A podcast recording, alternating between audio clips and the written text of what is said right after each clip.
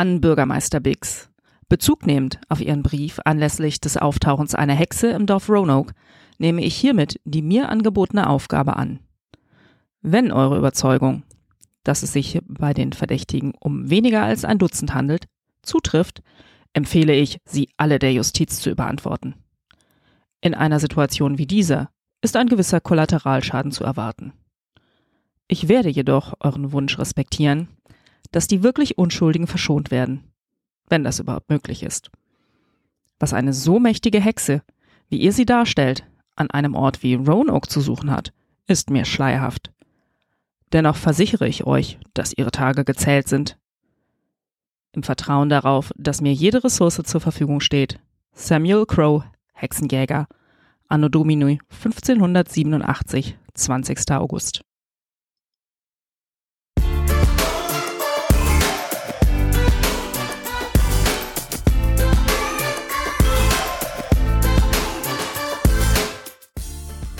Hallo und herzlich willkommen beim Pile of Happiness. Heute geht's um Pagan.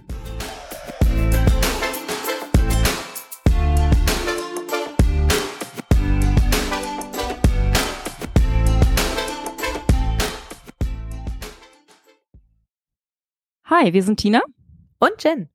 Und heute haben wir zwei wundervolle Gästinnen zu Besuch. Hi. Hallo. ja, herzlich willkommen, Maren und Alexander. Wir freuen uns sehr über euren Besuch. Ja, danke für die Einladung. Und äh, wir freuen uns auch sehr, hier zu sein und über Pagan sprechen zu können. Wunderbar. Vielleicht stellt ihr euch für unsere Zuhörenden noch mal ganz kurz vor. Maren, mach du doch gern mal den Anfang. Äh, ja, also ich bin äh, Maren Gott. Ich bin die Artdirektorin bei Wormgold und bin quasi für alles äh, zuständig, was im kreativen Bereich so, so bei uns abgeht.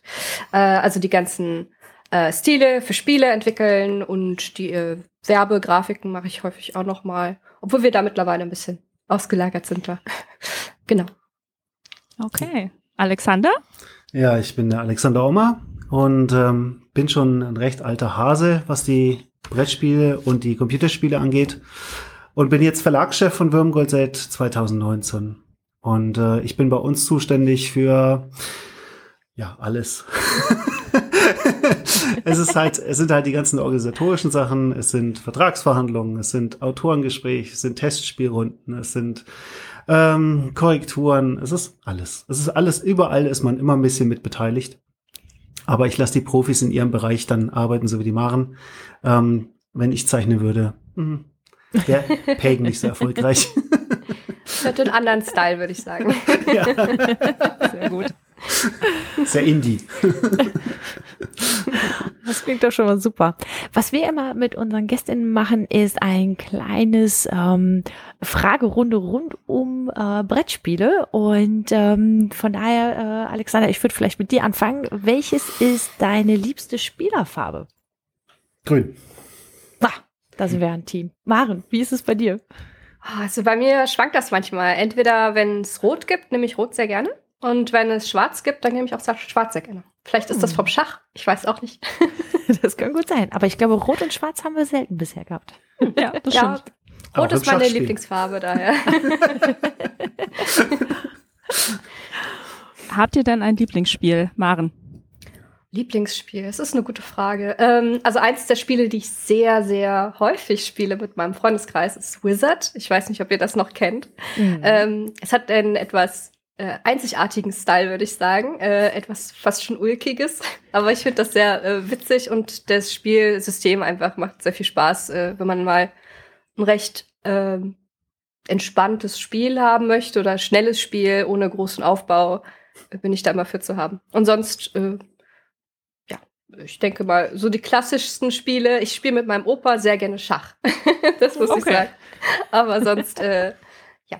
Ein wiederkehrendes Motiv. Alexander, wie sieht's bei dir aus?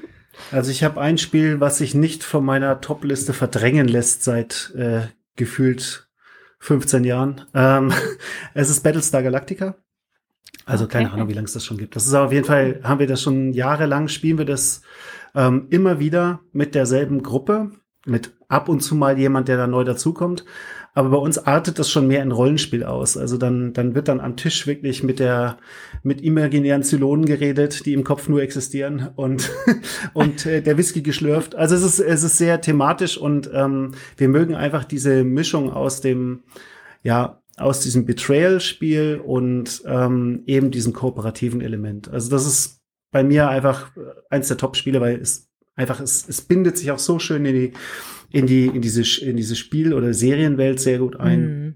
Hat mir einfach immer sehr gut gefallen. Also spiele ich immer wieder gerne. Muss man nur viel Zeit mitbringen, das ist das Problem. Das auf jeden Fall.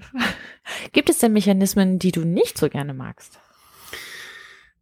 Also ich bin nicht der klassische Eurospieler. Ich mag also diese ganzen Tauschgeschichten eigentlich nicht so. Das ist so nicht mein, mein Ding. Das kann ich mal spielen, aber ähm, das ist nicht das, was mich reizt am Spiel. Also mir, mich reizt einfach die soziale Interaktion viel stärker. Spannend. Maren, gibt es was bei dir, wo du sagst, oh, nö, da verzichte ich gerne drauf? Äh, also ich mag Spiele nicht, wenn sie so überkompliziert sind. Ähm, ich, ich, mag es, wenn ich da relativ schnell einsteigen kann. Also wenn das Regelwerk jetzt nicht so äh, ein Schinken ist oder ein Buch, was man wirklich studieren muss. Äh, hm. das, das, ist, das schreckt mich immer erstmal ab. Ähm, genau, aber sowas, was man schnell spielen kann, da bin ich eher mit dabei. Obwohl ich auch gerne Root gespielt habe, wo das Regelwerk ja doch ein wenig komplizierter sein kann. Oh ja. Oh ja. ja. Gibt es ein Spiel, was du schon immer spielen wolltest und bisher noch nicht geschafft hast, Maren?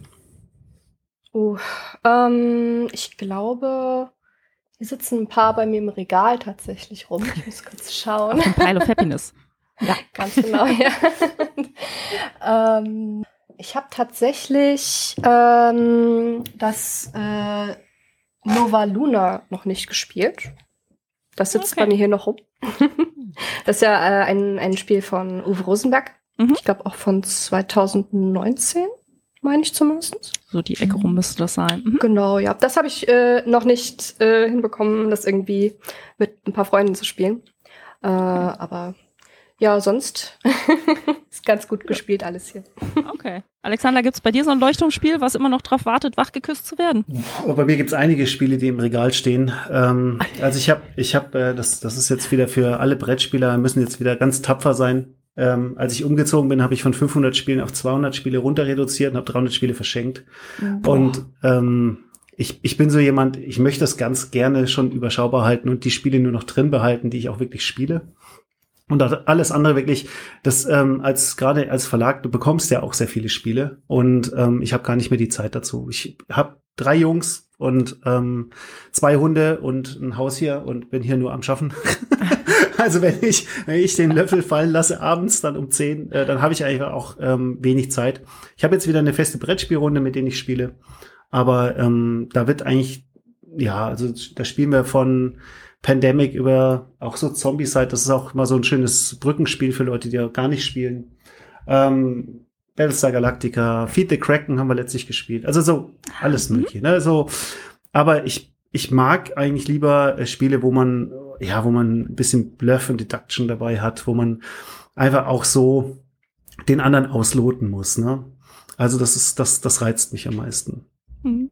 Feed the Kraken habe ich am Wochenende auch kennengelernt. Da ist das ja auf jeden Fall ein Element dabei. Ja. ja.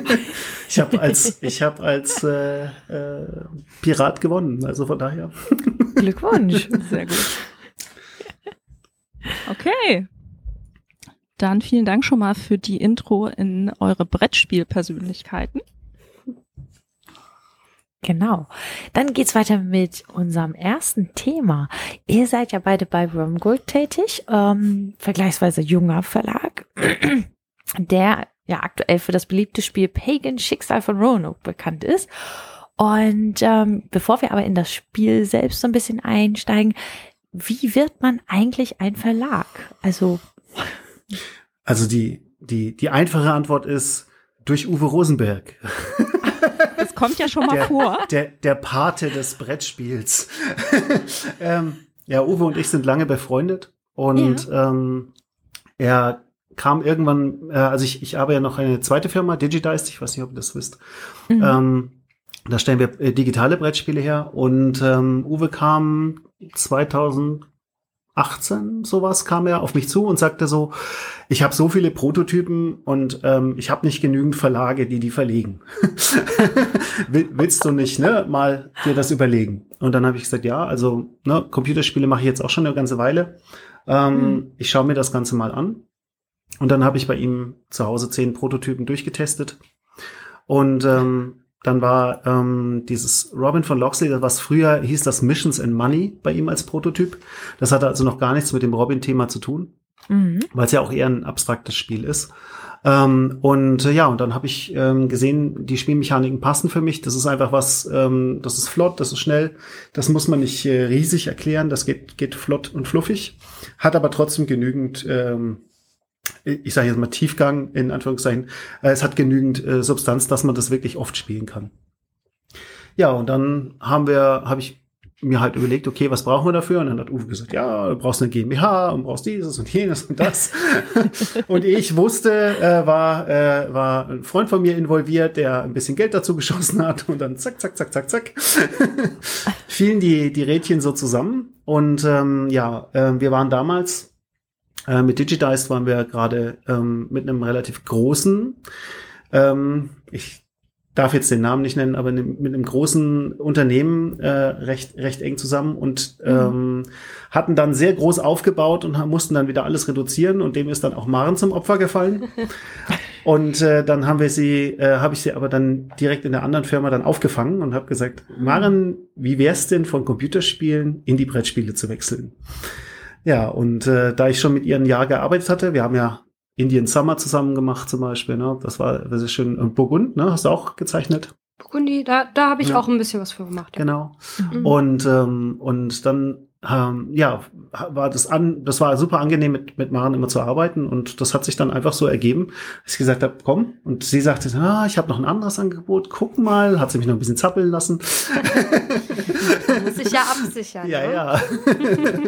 ja, und dann haben wir 2019 haben wir den Verlag gegründet und sind dann ja mit mit Uwe äh, Uwes Spiel und mit ähm, dem Drachensachen von von Carsten Lauber und Rocky Bogdanski. Ähm, der Carsten ist auch ein alter Freund von mir. Ähm, na, und Rocky habe ich neu kennengelernt. Ähm, und von daher ähm, haben wir uns dann so noch ein fluffiges Spiel. Das kam bei uns in der Familie sehr gut an. Das war einfach so ein so ein leichtes böses Uno. ähm, und das kam gut an. Und dann Maren mit ihrem Artstyle da drauf. Ne? Ja, und dann war der Startschuss gegeben. Und dann haben wir mal geguckt, wohin die Reise führt. Und dann nach der ersten Messe haben wir gewusst, das ist für uns, das macht Spaß. Das machen wir wieder. Okay, und auch noch nicht bereut, wenn ich das so raushöre. Nein, das nicht. Aber man muss schon sagen, dass diese Pandemie brutal war. Also wir haben, wir, wir kommen ja aus der Computerspielszene und haben dann, also bei uns würde man sagen, wir haben nicht auf Easy, sondern gleich auf Hardcore angefangen. Es war so gleich den größten Schwierigkeitsgrad rausgeknüppelt, den es gibt. Ähm, und dann als Verlag, ne, du bist unbekannt, kommst gerade mit einem Spiel raus. Ähm, wir haben ja sogar beim Duali da den dritten Platz gemacht. Ähm, na, jetzt können wir mit dem Spiel auf PR-Tour gehen. Lockdown. Und dann bist du natürlich da dran und äh, bist dann halt mit ein paar Handelspartnern unterwegs, aber hast natürlich jetzt keine Reichweite, kein Mensch kennt dich. Und dann, so führte das dann auch dazu, dass wir, wir haben 2019 haben wir ähm, ja die Autoren kennengelernt von, von Pagan auf der Messe. Und ähm, eigentlich wollten wir es in 2020 ganz klassisch rausbringen. Aber mhm. dann hat sich das einfach ergeben, dass das mit der Pandemie einfach nicht nicht drin war. Und dann kam ein Kickstarter dazu. Und okay. dann haben wir uns, äh, also ich, Kickstarter wollte ich schon immer machen. Ich habe mich immer für das Thema interessiert, schon jahrelang. Aber irgendwie, naja, es fehlte noch das richtige Produkt, sage ich jetzt mal dafür, ne? Weil es muss ja schon was sein, was du ein bisschen aufpumpen kannst. Ne? Du kannst jetzt nicht so ein, so ein Drachensachen damit äh, kannst du nicht auf Kickstarter groß machen. Ne? Das, die Leute wollen ja irgendwelche äh, Zusatzteilchen haben und solche Sachen. Ähm, bevor wir da tiefer reinspringen, vielleicht noch mal kurz zu euch und dem Verlag. Ja. Was mich nämlich äh, äh, interessieren würde, ich habe jetzt äh, bei dir schon rausgehört, dass du mhm. sozusagen äh, noch andere Spielplätze hast. Maren, wie sieht's denn bei dir aus? Bist du äh, Vollzeit beim Verlag tätig oder wie sieht das bei dir aus? Ja, ich bin fest angestellt seit Anfang, äh, von Anfang an eigentlich. Ähm, ich war auch bis jetzt nie an dem Punkt, wo ich sage, oh, ich habe einfach keine Arbeit mehr. es war immer irgendwas, was noch gemacht werden musste. Äh, ich bin voll ausgelastet meistens. Ähm, hab tatsächlich jetzt äh, mittlerweile haben wir auch die Lisa Forsch angestellt, die auch ein Artist ist und mich auch unterstützen kann, weil weil es wirklich sehr viel ist, was auf mich zukommt. Also äh, viel zu tun. Äh, nebenbei bin ich auch noch bei einem anderen Projekt drin äh, was eher in eine andere Schiene fällt. Ich weiß nicht, wie viel ich dazu am besten sagen darf. Am besten sage ich erstmal nichts weiter dazu. Aber jetzt haben wir natürlich ganz große Ohren bekommen. Ja, äh, ich, ich kann so viel sagen. Äh, es ist ein Projekt, was sich im Computerspielbereich ähm, befindet und okay. wo ich schon eine Weile dran arbeite. Genau. Das äh, würde mich nämlich auch interessieren, weil wenn man bei euch auf der Webseite schaut, seid ihr inzwischen schon ein durchaus äh, Team von recht ordentlicher Größe, wo sich so mhm. interessante mhm. Aufgaben wie Programmierung oder Voice Acting drin befinden. Mhm. Ähm, das würde ich mit den bisher erschienenen Produkten nicht so direkt in Verbindung bringen. Was hat es denn damit auf sich? Also das kommt, äh, oder machen möchtest du oder soll ich? Über Sag du gerne. Sag ich was, gut. Also ähm, wir haben ähm, richtig passend zur Pandemie ähm, haben wir einen Förderantrag durchgekriegt. Mhm. Ähm, und zwar war das eigentlich so ein bisschen, ja, wir haben, wir haben ein bisschen was gesucht, ähm, wie wir in den hybriden Spielebereich reingehen können. Und ähm, dann habe ich mir das Förderprogramm für Computerspiele genauer angeschaut und habe dann eben eine Hybrid-Idee eingereicht. Also ein Spiel, was äh, eine App als Kern hat und aber als komplettes normales Brettspiel funktioniert. Und das sollte halt nicht so eine, so eine, so eine, naja, so ein, wie man so kennt, so diese Daneben-App, ne? Also so nach dem Motto, ja, die App, die hilft dir so ein bisschen bei den Zügen und so. Das nicht, sondern die App hat den Kern des Spiels drin und das Brettspiel ist quasi die haptische Komponente dazu. Und das, ähm, das Spiel äh, oder dieses Projekt heißt Behemoth und ähm, da haben wir ein Jahr dran entwickelt und das ist im, im Prototypenstadium. Wir haben jetzt also auch schon äh, einige Runden äh, bei, dem, bei dem Spiel gespielt.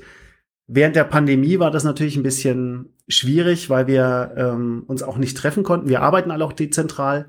Mhm. Ähm, und ähm, dann mussten wir ein semi-digitales Projekt dann quasi in digital-digital-Projekt machen und uns darauf vorbereiten, wie es sich haptisch dann anfühlt. also sprich, wir haben die Komponenten erfunden und auf ähm, Tabletopia ähm, oder auf Tabletop Simulator hochgeladen für die physischen Komponenten, die dann quasi auch virtuell waren und daneben dann eine App gehabt und dann Videokonferenzen über vier Bildschirme ähm, und da, damit dann erstmal gespielt, damit die die Grundmechaniken erstmal hinkommen. Und dann ähm, später, als wir dann einen physischen Prototypen hatten, dann auch mit so 3D-Drucker dann so kleine Figürchen ausgedruckt, ne, Raumschiffe und was man nicht alles braucht für das Spiel. Ähm, dann konnten wir halt auch physische äh, Testrunden machen, wo die App dann in Form von einem, von einem Pad dabei lag. Und da haben wir eben auch Programmierer, wir haben auch Voice Actor bei uns, weil ähm, die Geschichten halt gesprochen wurden. Und das ist natürlich so, diese Leute sind alle nicht fest angestellt im Team, sondern die kommen dann halt immer, wenn das Projekt das braucht. Das sind Freelancer, ne? das sind äh, auch teilweise Freunde von uns. Der Ross zum Beispiel ist ein, ist ein äh, Kollege von meiner Freundin, die äh, ist am Staatstheater in, in, in Braunschweig im Chor und da rennen halt alle möglichen Leute rum mit fantastischen Stimmen. Und äh, hm. ich sagte immer, hallo, wir könnten mal wieder jemanden brauchen. Also gleich einen richtig großen Talentpool an der, an der Hand. Muss man haben. Also ich glaube, das ist, das ist auch ähm, das Schöne, wenn man mit Talenten arbeitet, äh, die ziehen auch wieder neue Talente an. Das ist auch, ist auch so. Wie mhm. auch bei Lisa, ne? Ja, mhm. genau. Die Lisa kenne ich nämlich mhm. aus meinem Studium. Ich habe ja Game Design studiert hier in Berlin an der HTW. Mhm. Und äh, sie war eine Kommilitonin von mir schon damals. Äh, und ja, wenn man dann jemanden sucht, dann äh, kann es ja doch passieren, dass man sich eben jemanden herauspickt, den man schon kennt. Also habe ich sie gefragt. Und sie hatte tatsächlich Zeit für uns ein bisschen was, was zu machen dann. Genau. Wenn du jetzt schon davon sprichst, dass du Game Design studiert hast, war das schon ein Fokus auf die Illustration oder wie, wie, wie, wie wird man denn Artdirektorin? Ähm, das ist tatsächlich äh, bei mir ziemlich zufällig passiert alles. Also äh, Game Design habe ich ähm, studiert, weil ich ja schon immer äh, ziemlich großes Interesse im Bereich von Computer Computerspielen hatte. Mhm. Ähm, und da habe ich mich auch direkt äh, spezialisiert auf den äh, Bereich des Künstlers, also Concept Art, Character Design äh, und solche Sachen, die aber eben auch im Fokus stehen für für ähm, äh, für Game Design, also für für Computerspieldesign. Ähm, und Brettspiele waren da eher so eine Randnotiz. Also wir hatten tatsächlich mal ein Modul, wo es auch ein bisschen darum ging, mal zu überlegen, wie man ein Brettspiel aufbauen würde. Aber das war eher ein Gedankenexperiment, ähm, mhm. wie ähnlich Brettspiele und Computerspiele doch sein können. Was schon da sehr interessant war eigentlich. Und äh, dann habe ich mein Studium abgeschlossen äh, und bin direkt auf, auf äh, die Suche gegangen, äh, wo ich denn arbeiten könnte. Und da kam mir DigiDice eben entgegen. Äh, die haben Brettspiele online, also als digitales Produkt umgesetzt. Und mhm. das fand ich sehr spannend. Und äh, genau, da habe ich dann erstmal angefangen und die ein bisschen, äh, da hat schon ein bisschen Erfahrungen gesammelt, nochmal mehr, äh, den Alexander und die ganze restliche Truppe kennengelernt. Ähm, genau, bis wir dann eben beschlossen haben, äh, den Verlag zu gründen irgendwie. War ich ja von Anfang an mit dabei. Äh, mhm. Das war auch so ein Weg, den ich mir gar nicht erträumt hätte. Also das war nie im Plan, aber ich dachte mir, ja gut, wenn sich die Tür jetzt öffnet, dann äh, ist das eigentlich eine schöne Sache. Und ähm, Brettspielillustration fand ich sowieso spannend. Auch als ich da in, bei DigiDice schon gearbeitet hatte, ähm, fand ich das total interessant, wie die das aufziehen und wie das so gehandhabt wird. Und dann äh, habe ich da mal reingeschnuppert sozusagen und bin jetzt seitdem dabei. genau. Heißt das, dass du direkt ähm, vom, nach dem Studium in eine Festanstellung äh, reingegangen bist oder bist du zunächst vielleicht auf dem Weg als Freelancerin gegangen? Ähm, tatsächlich habe ich noch gar nicht gefreelanced äh, alleine. Also äh, mhm. Freelancing ist tatsächlich recht anstrengend, finde ich zumindest. Ich kenne einige Freelancer und ich weiß, was da alles dranhängt, ähm, allein was die Kosten und so angeht. Und als frischer Artists in, in, in Freelancing reinzusteigen, kann mhm. tatsächlich erstmal sehr ähm, herausfordernd sein, würde ich mal sagen, mit den ganzen Kosten, die damit äh, verbunden sind. Deswegen war für mich eigentlich von Anfang an klar, mich gibt's nur als Festanstellung. also okay. das, den Anspruch ja. nehme ich mir jetzt auch einfach mal raus, weil äh, ich mir denke, ich will diese Sicherheit haben. Ich will wissen, dass ich ähm, erstmal Arbeit habe und beim Freelancing kann es sein, dass man mal ein paar Monate arbeitet und dann einfach mal ein, zwei Monate auch nichts kommt und man sich dann Gedanken mhm. machen muss drüber. Das ist mir tatsächlich zu stressig. Ich kann damit nicht so gut umgehen. Und daher bin ich eigentlich ganz happy, wie es jetzt äh, alles ist, dass ich fest angestellt bin. Ich habe Arbeit ohne Ende. Äh, was auch gut ist. und äh, ich habe viele Freiheiten tatsächlich. Also bei Würmgold so, ich glaube, so viele Freiheiten hatte ich vorher noch, noch gar nicht. Äh, äh, Alexander ist ein äh, offenes Ohr, was alles an Designfragen angeht.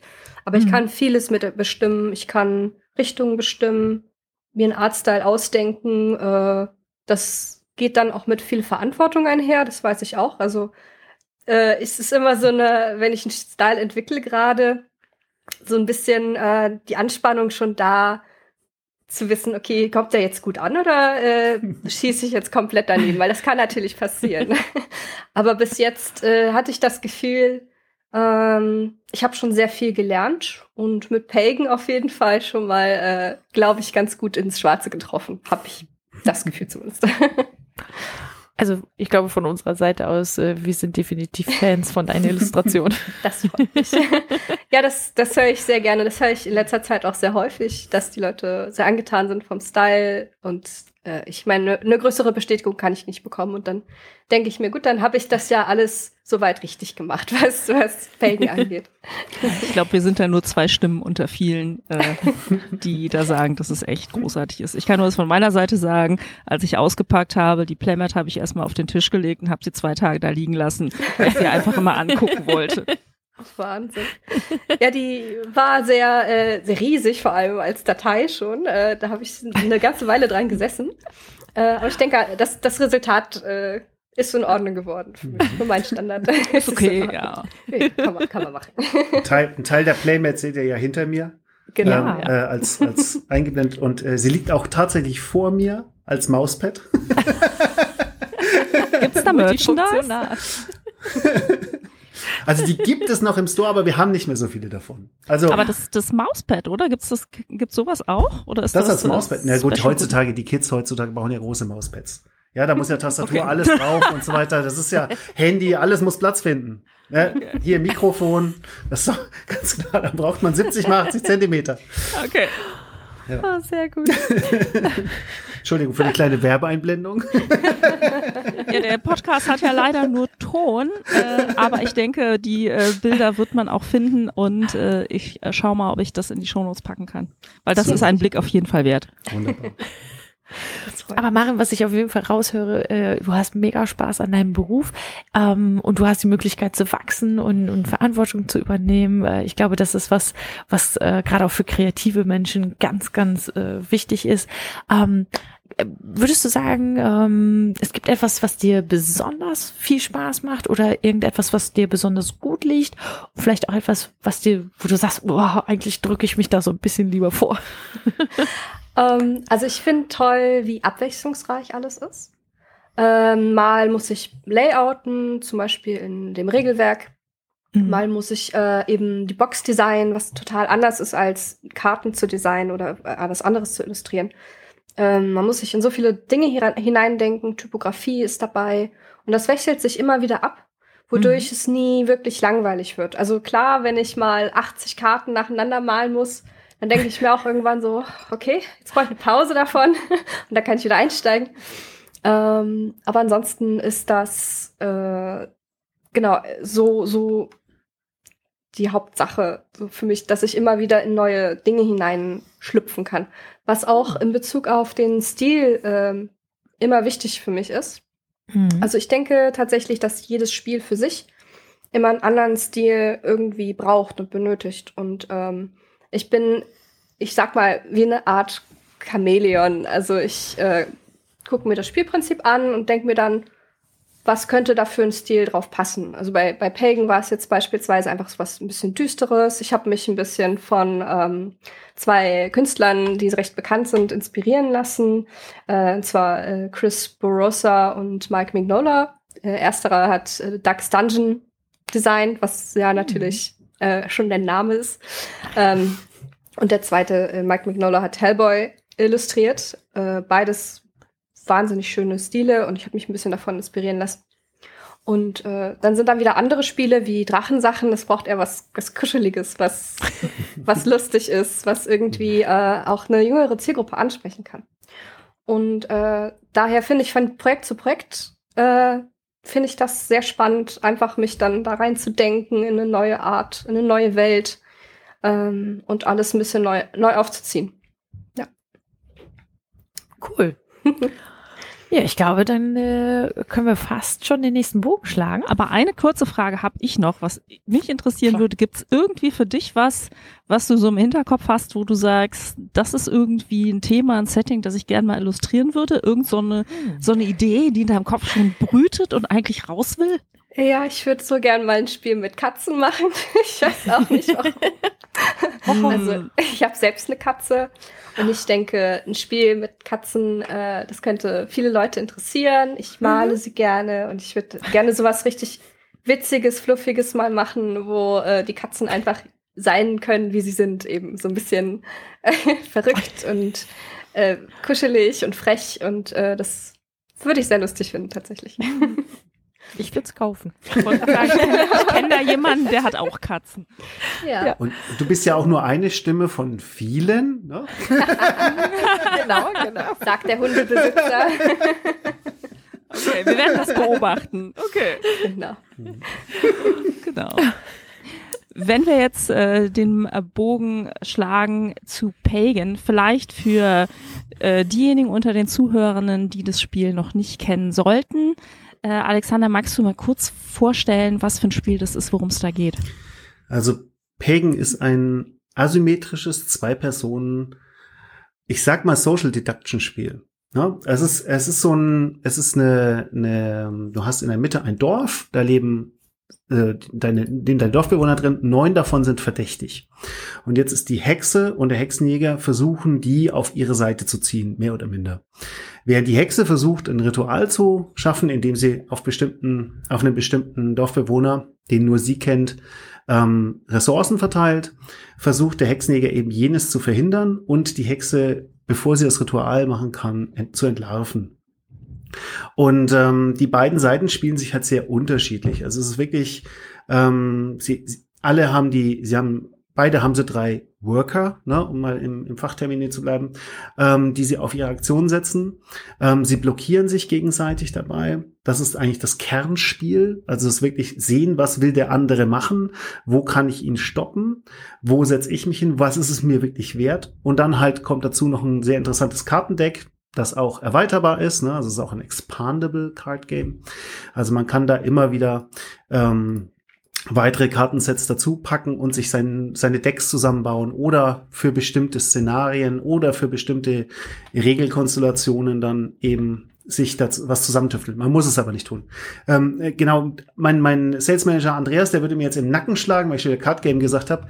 Es ist natürlich ein, ein, ein Card-driven Board Game, weil es ist, wenn du den Leuten immer sagst, ja, boah, 40 Euro, das ist ein Brett, das ist ein Kartenspiel. Und wenn dann die Leute aber sehen, was da drin steckt, dass das halt ein volles Spiel ist und dass echt viel Content drin ist, ähm, dann verstehen die mir. Das ist halt wirklich ein Brettspiel. Es ist kein Kartenspiel. Es ist nichts Leichtes, wo ich einen, einen Haufen Karten habe und damit loslegen kann, sondern das, das Spiel hat, es hat Fleisch. Da muss man richtig, da muss man sich richtig reinbeißen. Es ist nicht schwer zu spielen, aber es ist schwer zu meistern. Also um, um in Pagan wirklich gegen die, gegen die richtig guten Leute zu spielen, musst du viele, viele, viele Partien spielen und viele Sachen ausprobieren und auch dein Gegenüber gut kennen. Also wir haben es jetzt gerade im Moment ganz spannend. Ähm, wir haben ja gerade die zweite Kickstarter-Kampagne für den zweiten Print am Laufen. Und wir kriegen halt das Feedback jetzt von den, von den äh, erst von der ersten Kickstarter-Kampagne. Jetzt ist das Spiel seit ein paar Wochen draußen. Ähm, ja, äh, der Hexenjäger gewinnt immer. Und dann sagen wir, ja, das ist schön. Dann spielt entweder die Hexe falsch oder es ist halt unerfahren, ja, ähm, weil die, äh, die beiden sind relativ, relativ äh, gut auf den Punkt austariert. Also ähm, äh, die, diejenigen, die das, die das nicht glauben, es gibt auf Boardgame Geek auch mehrere Guides inzwischen schon, wie man die Hexe richtig spielt ne? ähm, und was die Besonderheiten sind. Ähm, sie, die spielen sich wirklich beide anders, während der, der Hexenjäger halt eher so ähm, Fallen auslegt, der Hexe die Luft abschnürt bei ihren Aktionen und sie immer mehr in Bedrängnis bringt und die Zeit spielt für ihn, ist die Hexe halt am Anfang sehr, na ja, ich blöff mal ein bisschen hier, blöff mal ein bisschen da, guck mal, auf was er anspringt. Die muss also sehr viel Gefühl dafür haben, wie sie ihn ködern kann. Und dann kann sie ihn halt im richtigen Moment attackieren. Und das ist wirklich, das ist auch nicht so, oh ja, Überraschung gewonnen, tralala, sondern das ist dann Helm runter und dann zack, geht der Kampf los. Und da wird wirklich, äh, da, da muss wirklich gut überlegt sein, da müssen die Kombos richtig sitzen, da muss man das richtige Timing vor allem haben. Man muss genau wissen, wann man den Gegner übertölpeln kann.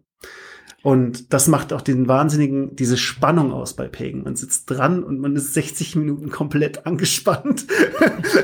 An die 60 Minuten würde ich mal ein großes Fragezeichen machen. Ja. Vielleicht äh, ganz kurz noch ja. äh, Eckdaten zum Spiel. Ja. Du hattest schon gesagt, zwei Spielende. Ähm, das sind jetzt die Daten von Boardgame Geek. Spieldauer 30 60 bis 60 Minuten. Da würde ich mal ein äh, Fragezeichen dran machen weil wir sind langsamer bisher immer gewesen, ist, deutlich ist, langsamer. Ist aber auch normal. Am, am Anfang bist du langsamer. Also unsere, unsere Autoren spielen das in 45 Minuten, 30 bis 45 Minuten hauen die das, hauen die das durch.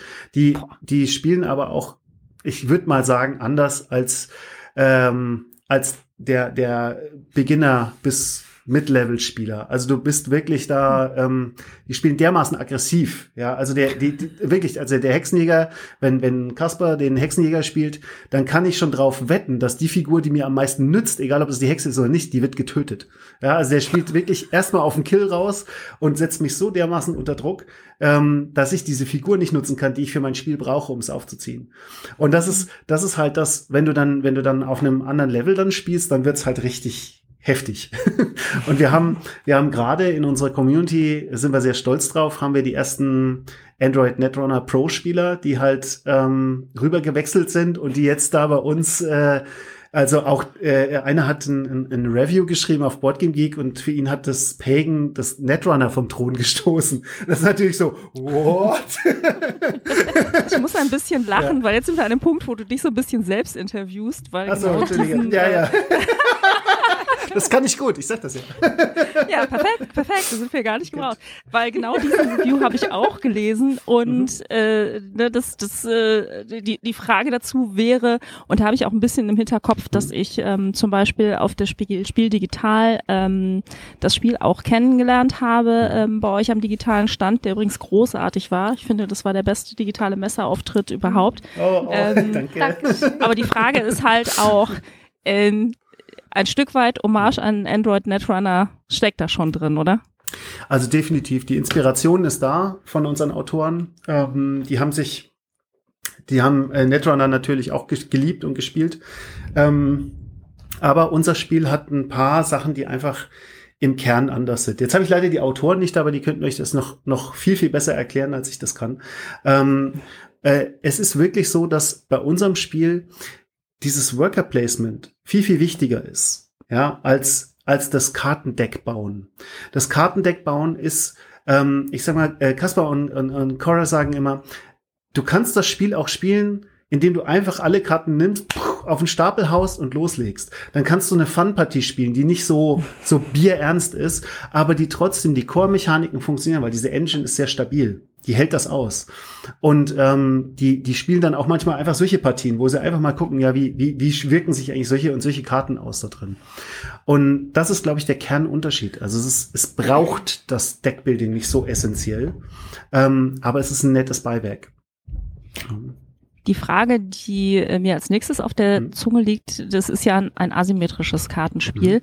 Und da hat man immer den Eindruck, dass, dass da das Balancing eine große Herausforderung sein könnte, eben weil beide Seiten natürlich unterschiedliche Mittel und Werkzeuge haben.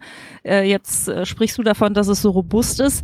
Äh, wie habt ihr das erlebt auf der Reise dieses Spiels? Gab es da, gab's da Challenges, Geschichten aus dem Nähkästchen in der Richtung? Mm, ja, also klar. Ich meine, wir haben, wir haben natürlich auch immer verschiedene Regelversionen dann ausprobiert. Und da gab es dann auch so Sachen, ähm, haben wir Sachen ausprobiert mit, ähm, der Hexenjäger darf das nur als erste Aktion machen, ähm, die Hexe zu eliminieren. Dann kam die Hypnosekarte dann sehr stark rein, die den Hexenjäger dann durch die Gegend geschickt hat und gesagt hat, ja, der erste, du machst ja erstmal was anderes und dann kannst du ihn nicht mehr eliminieren. Also da haben wir dann schon solche Sachen gefunden, die so Gamebreaker waren. Ähm, und ähm, aber was was das robuste an dieser Engine ist, ist tatsächlich, dass da neun Villager in der Mitte liegen und beide auf diese Villager Zugriff haben. Das heißt, wenn ich finde, ein Villager ist zu stark, dann kann ich den als Hexenjäger unschädlich machen. Oder ich kann den halt blockieren. Ne? Und dann ist halt diese Figur raus. Dann muss ich mir halt immer überlegen, okay, wie, wie arbeite ich mit diesem Handicap trotzdem und wie kann ich das zu meinem Vorteil nutzen? Und das ist, glaube ich, das, was dieses Spiel balancebar macht, weil es ja, es, es sind ja wirklich unterschiedliche Sachen. Die, die Hexe arbeitet eher mit diesen Enchantments, mit dem Sand im Getriebe, den Hexenjäger so langsam ähm, erschlaffen lassen, ja, während der Hexenjäger seine Fallen aufbaut, er sagt, ah, den, den muss ich blockieren, irgendwie, da muss ich eine Investigation drauflegen, da drüben muss es schwerer werden für die Hexe, ja, und er, er, er zwingt sie dann quasi ein, hat dann irgendwann seine Engine am Laufen, wo er dann sagt, hm, jetzt kann ich Karten spielen für umsonst oder ich habe meine Influence ganz hoch, mein Einfluss, ähm, jetzt kann ich, jetzt kann ich der, der Hexe in einem Zug, kann ich da richtig Feuer machen und spiele sechs Karten aus. Ähm, also das, das Spiel aber an sich ist über dieses mittlere Spiel, über diese, über diese Villager, ist das einfach sehr gut gebalanced. Ne? Und äh, natürlich, das sagte Andreas schon mal bei uns, äh, er hat einmal alle Villager ausgetauscht und mal die benutzt, die wir noch so im Spiel ja haben. Und es war ein komplett anderes Spiel. Spiel, für mhm. ihn, sagte er. Ja. Ähm, also tatsächlich, die machen schon einiges aus, unsere, unsere netten Dorfbewohner. Ja. Ähm, bringen noch viel Pfiff, Pfiff hinein. Definitiv.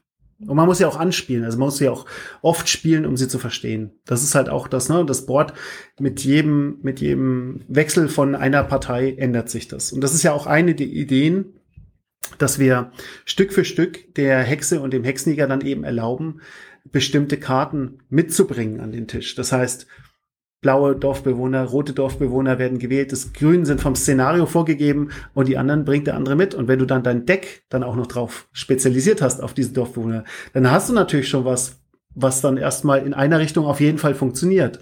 Und dein Gegenspieler muss sich dann gut überlegen, wie sein Deck funktioniert gegen dich. Und da kann man auch sehr, sehr interessante Sachen machen. Also, Wobei ich sagen, sagen muss, also selbst wenn man ganz am Anfang ist und ich habe jetzt so ungefähr zehn Partien, mhm äh, ich bin noch nicht an dem Punkt, dass ich sage, ich äh, brauche da jetzt schon mehr, weil äh, da ist auf jeden Fall Definitiv. genug zu, en, genug zu entdecken. Ja, ja. Was uns auch nochmal interessieren würde, auch wenn man das an der einen oder anderen Stelle in anderen Kontext schon mal äh, gehört hat, wie ist denn so der Weg eines Spieles? Also wenn man so mal einen Zeitstrahl an die Wand werfen würde, äh, ne, es gibt eine Idee, du hattest eben davon gesprochen, äh, dass äh, ihr die beiden Autoren mit der Idee kennengelernt habt. Was, was passiert da von dem allerersten Gedanken bis zu die Box kommt zu Hause bei den Spielenden an? Was, was sind da so die wesentlichen Stationen, wenn man da mal so einen groben Abriss machen will? Willst du bei Pagan das wissen oder ist das? Am Beispiel von Pagan Beispiel können wir es, glaube ich, so ein bisschen plastisch machen. Wobei Pagan natürlich ein wenig extravaganter war, was das anging. also ich glaube, die ersten beiden Spiele waren da etwas anders als Pagan.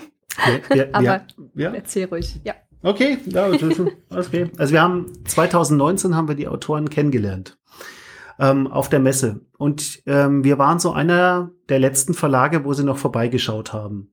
Also sie waren vorher schon bei alle möglichen großen Verlagen und alle haben gesagt, zwei Spielerspiel, hm, wollen wir nicht. Und ähm, ja, also sind sie eher, sind sie nicht, äh, sind sie nicht losgeworden und dann kamen die zu unserem kleinen, unbedeutenden gallischen Dorf und ähm, sind bei uns reinmarschiert. Und dann saßen wir da und ähm, waren uns sofort sympathisch und dann haben die mir das Spiel erzählt und mit ihren eigenen Prototypenkarten und so weiter. Und ich habe direkt gesehen, was das für ein Potenzial hat. Ich habe sofort gespürt, okay, ich sehe, ich sehe, was man da alles mitmachen kann, die Engine verstanden und gesagt, klasse. Ähm, bleiben wir im Kontakt. Ähm, und hinterher ne, auf der Messe, du kriegst ja 101 Prototypen vorgestellt. Ähm, mhm. Manche Sachen sind, sind toll, ne? also so jetzt wie Pagan oder sowas, manche, da müsstest du Schmerzensgeld für kriegen, ist einfach so. Äh, das muss man ganz, ganz klar so sagen, weil jeder, jeder und sein Onkel hat eine Spieleidee. Ähm, mhm. Und ähm, du musst halt auch durch vieles dadurch. Ähm, aber dann am Ende sortierst du natürlich aus und sagst, okay, ah, welche Prototypen waren denn jetzt wirklich was? Dann werden die im Team gespielt. Na, dann wird das, wird das geprüft, hat das Potenzial. Dann spreche ich mit meinem Sales Manager. Ne? Für wie viel wie viel müssten wir dieses Spiel produzieren? Also man macht diese ganzen Kosten, Kostenrechnungen, was, was würde das Spiel akzeptiert werden auf dem Markt? Ne? Also man muss erstmal diese ganze Marktanalyse fahren, die ganzen langweiligen Sachen. Ähm, um dann zu sagen, ja gut, Hand drauf, das machen wir. Also dann nach der, nach der relativ langweiligen Marktanalyse wird das Spiel halt Probe gespielt bei uns und bis zum ja, wirklich, bis, bis äh, wir, wir alles mal gesehen haben bei dem Spiel, dann ähm, geht Maren eben in die, in die Grafik und überlegt sich da was. Ähm, und wir testen das Spiel dann mit unseren, mit unseren äh, Redakteuren beziehungsweise mit unseren, ähm, mit unserem Team durch.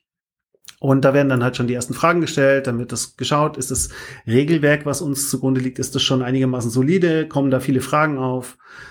Dann ist der Prozess des ja, runterbrechens. Das heißt, muss alles da drin sein, was da drin geplant ist, muss jede Komponente da drin sein, die da drin von den Autoren gedacht ist, weil ich meine, die kommen halt manchmal an und sagen, ich habe hier die alte Agricola-Box, ich hätte gerne alles drin. Und dann sagen wir, ja, ich kann keine Spiele verkaufen, die 80 Euro kosten.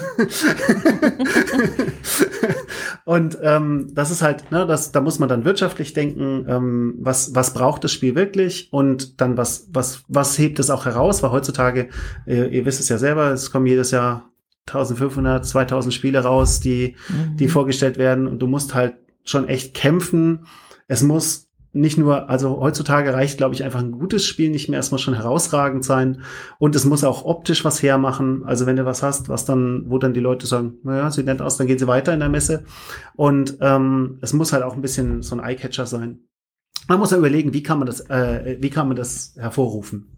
Ja, dann werden die Spielmechaniken getestet, ob sie solide sind. Wir haben da auch so ein paar, so ein paar, ich sag mal, Geeks bei uns in der, in der Gruppe, die halt so, so Chefmathematiker, die dann alles Mögliche nochmal durchrechnen und dann, und dann schauen, äh, passt das schon, ne? Oder sind da irgendwelche, irgendwelche Stricke drin? Ja, dann arbeiten wir uns, iterieren wir uns langsam vorwärts im Spiel.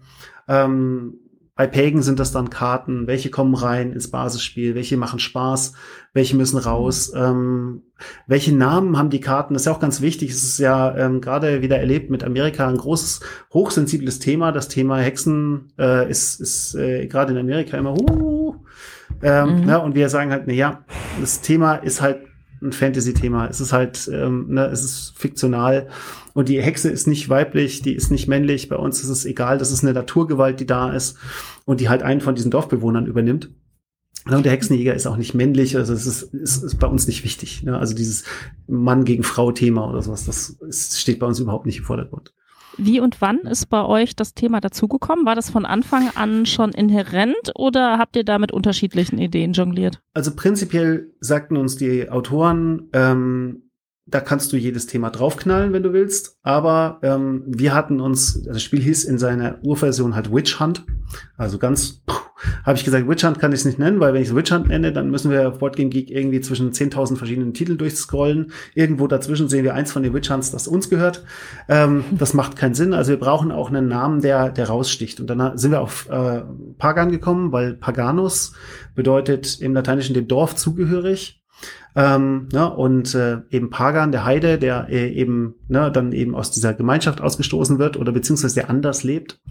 Und ähm, das das äh, passte uns ganz gut. Also wir fanden das einfach einen, einen treffenden Namen und der war auch einigermaßen lokalisierbar. Man kann also, ne, Pagan, ja, okay, das äh, Pagan Metal habe ich schon mal gehört.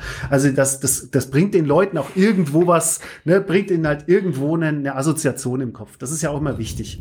Also ähm, gibt ja Spiele, die haben unmögliche Namen, da stehst du dran und sagst so, wer ist jetzt da drauf gekommen und, und warum, ne, die, ich sag mal, der Name, der muss kleben bleiben irgendwie. Und, und ja. Die Bezugnahme äh, zu, zu Roanoke, vielleicht da kurz zum Hintergrund, das ist ja auch ein, ein äh, etwas besonderer Ort. Da darf die die, äh, die Finderin von Roanoke darf was dazu sagen. äh, ja, ich hatte schon mal ähm, ähm, da was zu, zu gelesen von, äh, dieses Mysterium Roanoke, was da wohl passiert sein könnte. Äh, tatsächlich bin ich aufmerksam äh, drauf geworden durch äh, American Horror Story. Ich weiß nicht, ob ihr die Serie kennt. Mhm. Die äh, äh, befasst sich auch immer mal mit so düsteren Themen. Und da gab es eine Staffel, die hieß auch Roanoke, glaube ich. Soweit ich mich so erinnere. Und hat das auch so ein bisschen versucht, quasi zu erklären, was da hätte passiert sein können. Und weil es ein Mysterium ist und keine echte Begebenheit sozusagen mit, mit, mit Hexen, das eigentlich gar nichts zu tun hat, ähm, hatte ich das mal so vorgeschlagen, weil wir dann sehr recht frei sein können damit. Äh, also in unserer Geschichte sozusagen wäre es ja so, dass das Mysterium dadurch zustande gekommen ist, dass die Dorfbewohner alle in Bäume und und, und Naturelemente äh, verwandelt wurden am Ende. Also äh, wäre das quasi so die Erklärung oder das, das Auflösen des Mysteriums in, äh, in Pagan. Ähm, wobei ich glaube, die echte Geschichte hat sich ein bisschen anders. Ja, genau, da gab es noch eine, eine Grafik, die ich dazu gemacht hatte, wo sich alle langsam in Bäume verwandeln. hm. ähm, weil wenn ich das richtig verstanden habe, ist das ja eine Kolonie gewesen, genau. die sozusagen als, als kleine Kolonie, kleines Settlement auf Roanoke Island vor der Küste von North Carolina ähm, praktisch zurückgelassen wurde, als Teile der Expedition nach Europa zurückgekehrt sind. Und äh, als das nächste Mal jemand vorbeigeguckt hat, waren alle verschwunden. Ne? Ganz genau, ja. Das, das ist ja das große Mysterium, was mit den Leuten genau. passiert ist. An einem nahegelegenen Baum dort wurde das Wort Croatoan gefunden, was auch mhm. Fragen aufgeworfen hat. Ich denke, ähm, tatsächlich war es so, dass einer der, ähm, äh, der nativen Stämme in der Nähe, der hieß äh, Croatoan tatsächlich oder wurde so genannt von den, äh, von den Siedlern. Und mhm. äh, es scheint so, als wäre es in der echten Welt so gewesen, dass ähm, diese Siedler sich quasi einfach aufgeteilt haben in die, ähm, in die indigenen Stämme, die im Umland gelebt haben, weil sie auf der Insel einfach nicht gut leben konnten. Äh, ich habe gehört, dass es eventuell auch ähm, quasi Hungerperioden gab oder solche. Also es hatte schon natürliche, ähm, natürliche äh, Gründe, warum die Leute dort weggegangen sind einfach. Und es hatte wahrscheinlich einen eigentlich ein äh, relativ friedliches Ende, wenn sie einfach damit sich den indigenen, äh, Völk äh, der indigenen Bevölkerung zusammengetan haben. Ist ja eigentlich was Schönes. Wenn sie nicht alle zu Bäumen geworden sind. Das, äh, ja, das ist halt äh, die Frage, die wir dann aufwerfen. So, was ist wenn? genau. Aber wir wollten es so ein bisschen in einem Mysterium halten, damit, ähm, damit man natürlich da auch ein bisschen mehr spekulieren kann drüber, dass es äh, so eine seichte Schlag hat in etwas, was tatsächlich passiert ist, aber nicht zu sehr sich an etwas aufhängt, wie zum Beispiel diese ähm, äh, Witch Trials of Salem, die wären mhm. zu extrem gewesen für uns. Ja. Äh, das war ja auch mhm. wirklich sehr eine schlimme Sache in der Geschichte, die da passiert ist. Und äh, so weit wollten wir auch nicht damit gehen. Also mhm. ja. Es, es soll ja, es soll ja auch, ne, auch deswegen auch ein Comic-Stil und sowas. Also wir sind ja schon eher ähm, wirklich auf der wir wollen damit niemand auf die Füße treten. Es ist wirklich so, ne? weil ähm, das ist ein sensibles Thema, das sind wir uns bewusst. Ähm, dennoch ist es für uns ist es ein Spiel in der fiktionalen, wie, wie sagt man da, Alternate History sagt man gar nicht dazu, sondern es ist einfach nur eine, eine, eine Fantasie, eine Fantasiepfad, den wir uns so vorstellen, Mysterium.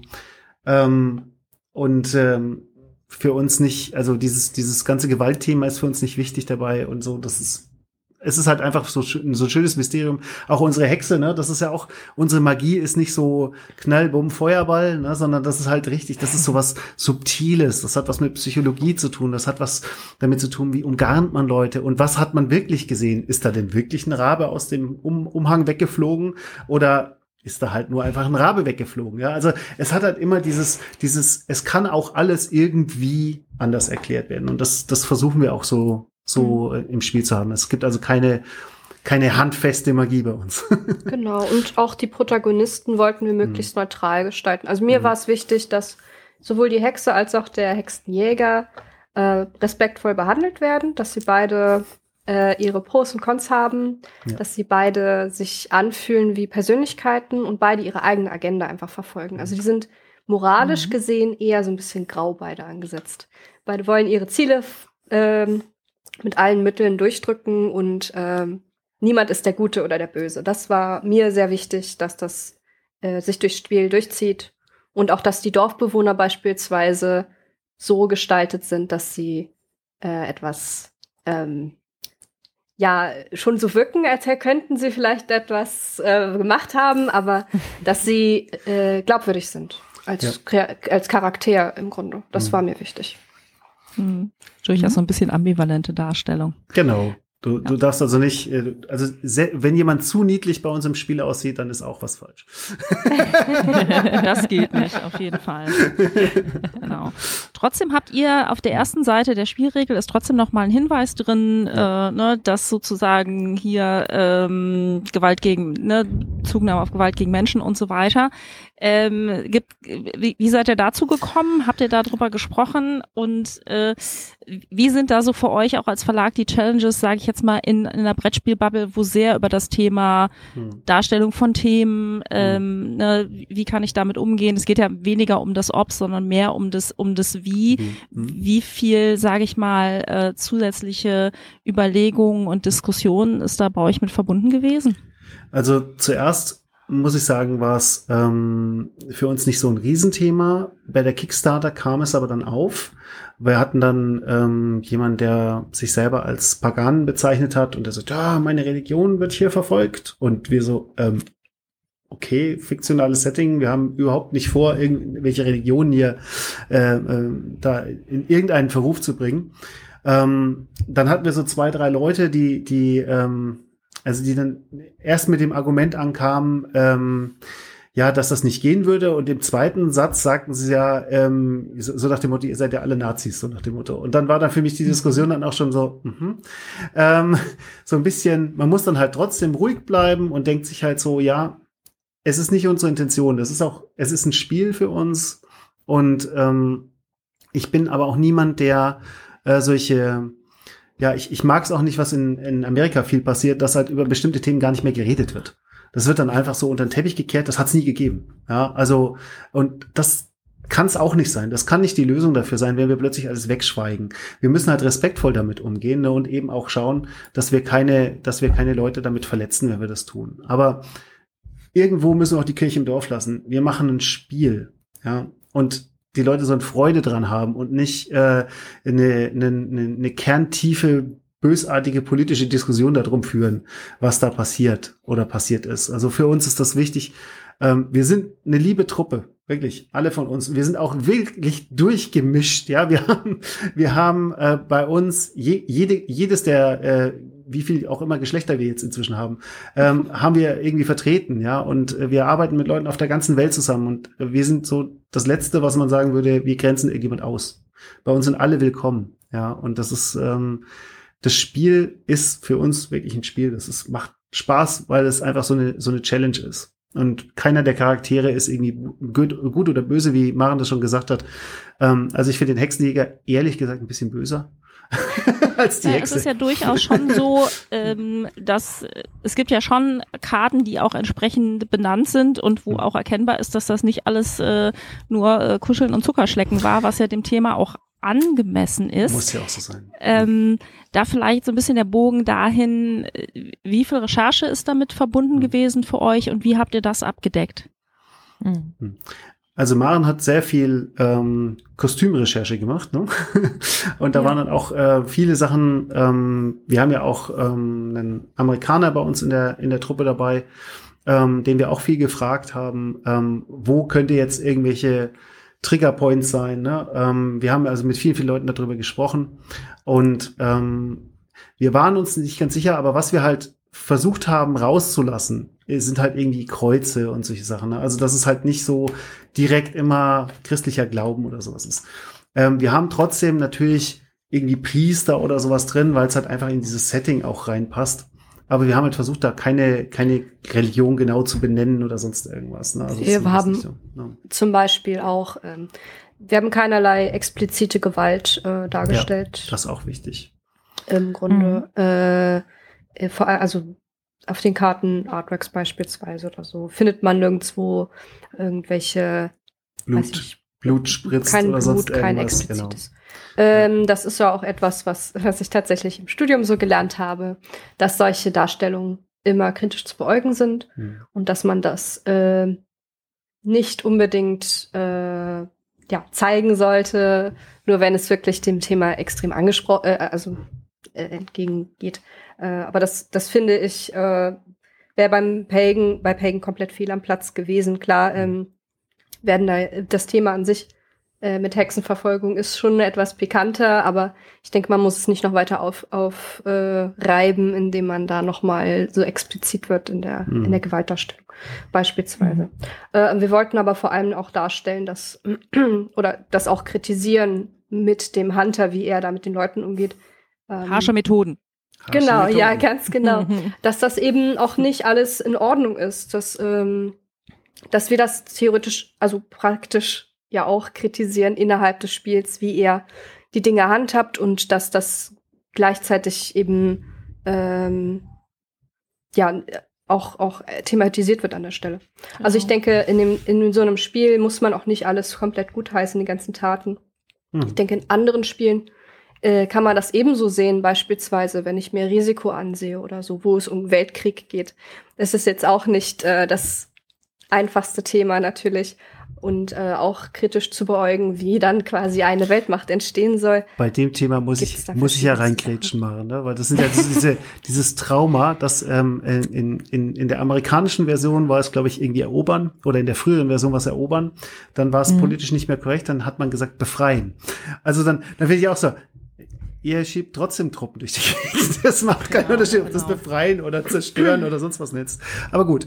Ähm, oder wie es, äh, mir, mir ist es als Kind, äh, ist mir das noch in Erinnerung, ähm, von äh, Games Workshop, das ähm, äh, Star Quest.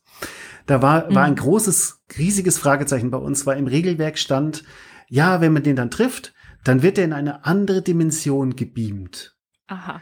Und, und wir als Spiele-Nerds standen, standen dann dran und sagten, ja, wohin auf dem Spielfeld wird er denn gebeamt? wir haben das nicht verstanden, dass er halt tot sein soll. so, so war das halt dann ein bisschen äh, irreführend. Also, na, das sind so die anderen Teile, wenn man es Ja. zu sanft macht. Aber letzten Endes, also äh, vielleicht auch so ein, so ein äh, kleines Zitat jetzt vom äh, Tag der Brettspielkritik, der jetzt gerade am vergangenen Wochenende äh, äh, stattgefunden hatte, äh, was ich sehr treffend fand, ist äh, zum Thema, dass das Wie ist wesentlich wichtiger als das, das Ob und äh, das Zitat, das es so schön auf den Punkt bringt, ist, auch Spirit Island ist ein Spiel über Kolonialismus, mhm. nur halt in einer sehr äh, dezidierten Sichtweise. Ne? Hm. Mhm. Ja. Genau. ja, die Themen finden sich ja allgemein äh, hier und da immer mal wieder oder Themen, die im eigentlichen Sinne doch schon kritisch zu beäugen sind hier und da mal. Und ich denke aber, dass man sowas auch manchmal ein bisschen aufarbeiten kann, gerade wenn man so etwas spielerisch angeht äh, und das ein Diskussionsmaterial dann bietet für einen. Kann das auch zum Teil bereichernd sein, wenn man äh, Themen respektvoll behandelt und äh, dann eben auch zum, also einen Anstoß anregt, darüber zu sprechen. Und sie nicht ja. totschweigt. Ne? Das ist eigentlich so das, das mhm. Haupt, der, der Hauptaugenmerk, glaube ich. Wenn, wenn man, wenn ein Spiel, auch wenn es einen kritischen Content hat, wenn man darüber diskutieren kann, ist für mich wichtig. Also, wenn man es totschweigt, ist für mich viel schlimmer. Also das, das führt einfach zu, zu keiner Verbesserung. Wenn, wenn ja. die G Gesellschaft das einfach totschweigt, das Thema, dann ist auch mhm. keinem geholfen damit. Das ist auch wirklich eine. eine Und äh, der Disclaimer, den wir da reingebaut ja. haben, der ist natürlich der Wahrheit entsprechend. Wir, wir verdammen jene, die halt irgendwelche Gewalttaten gegen andere ausführen. Wir wollen niemanden ausgrenzen, wir wollen niemanden verurteilen. Hm. Oder äh, das, äh, genau, das, das haben wir einfach nochmal reingeschrieben, um, um quasi nochmal zu verdeutlichen, dass wir keine Gewalt äh, ja. quasi äh, tolerieren äh, gegen irgendwen. Das ist nicht das, was, wofür wir stehen wollen. Und schon gar nicht gegen Tiere. ja, das stimmt. Tiere sind ja bei uns ganz äh, ganz lieb alle. Unsere Tiere, unsere Tiere haben ja, haben ja dem Spiel zu seinem, zu seinem wahren Erfolg verholfen. Das muss man ja genau. sagen. Der Tierplätsch, den wir hatten im Kickstarter, der war einfach großartig.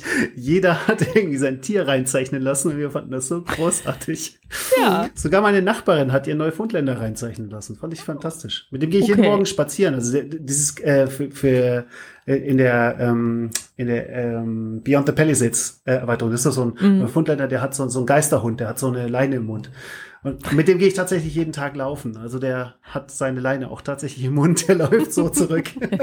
okay, das werde ich dann, das werde ich auf jeden Fall gleich mal untersuchen. Ja, ja wenn, du, wenn du, wenn du gucken willst, hier auf dem Cover sind auch meine beiden Hunde drauf. Die haben sich schon drauf geschmuggelt. Ah, ja, versteckt, versteckt. Okay. Das ist schon ziemlich nice. Das hatte ich auch äh, noch gelesen, ähm, dass Maren, du versteckst ganz gerne so kleine Geheimnisse in ja. deinen Grafiken.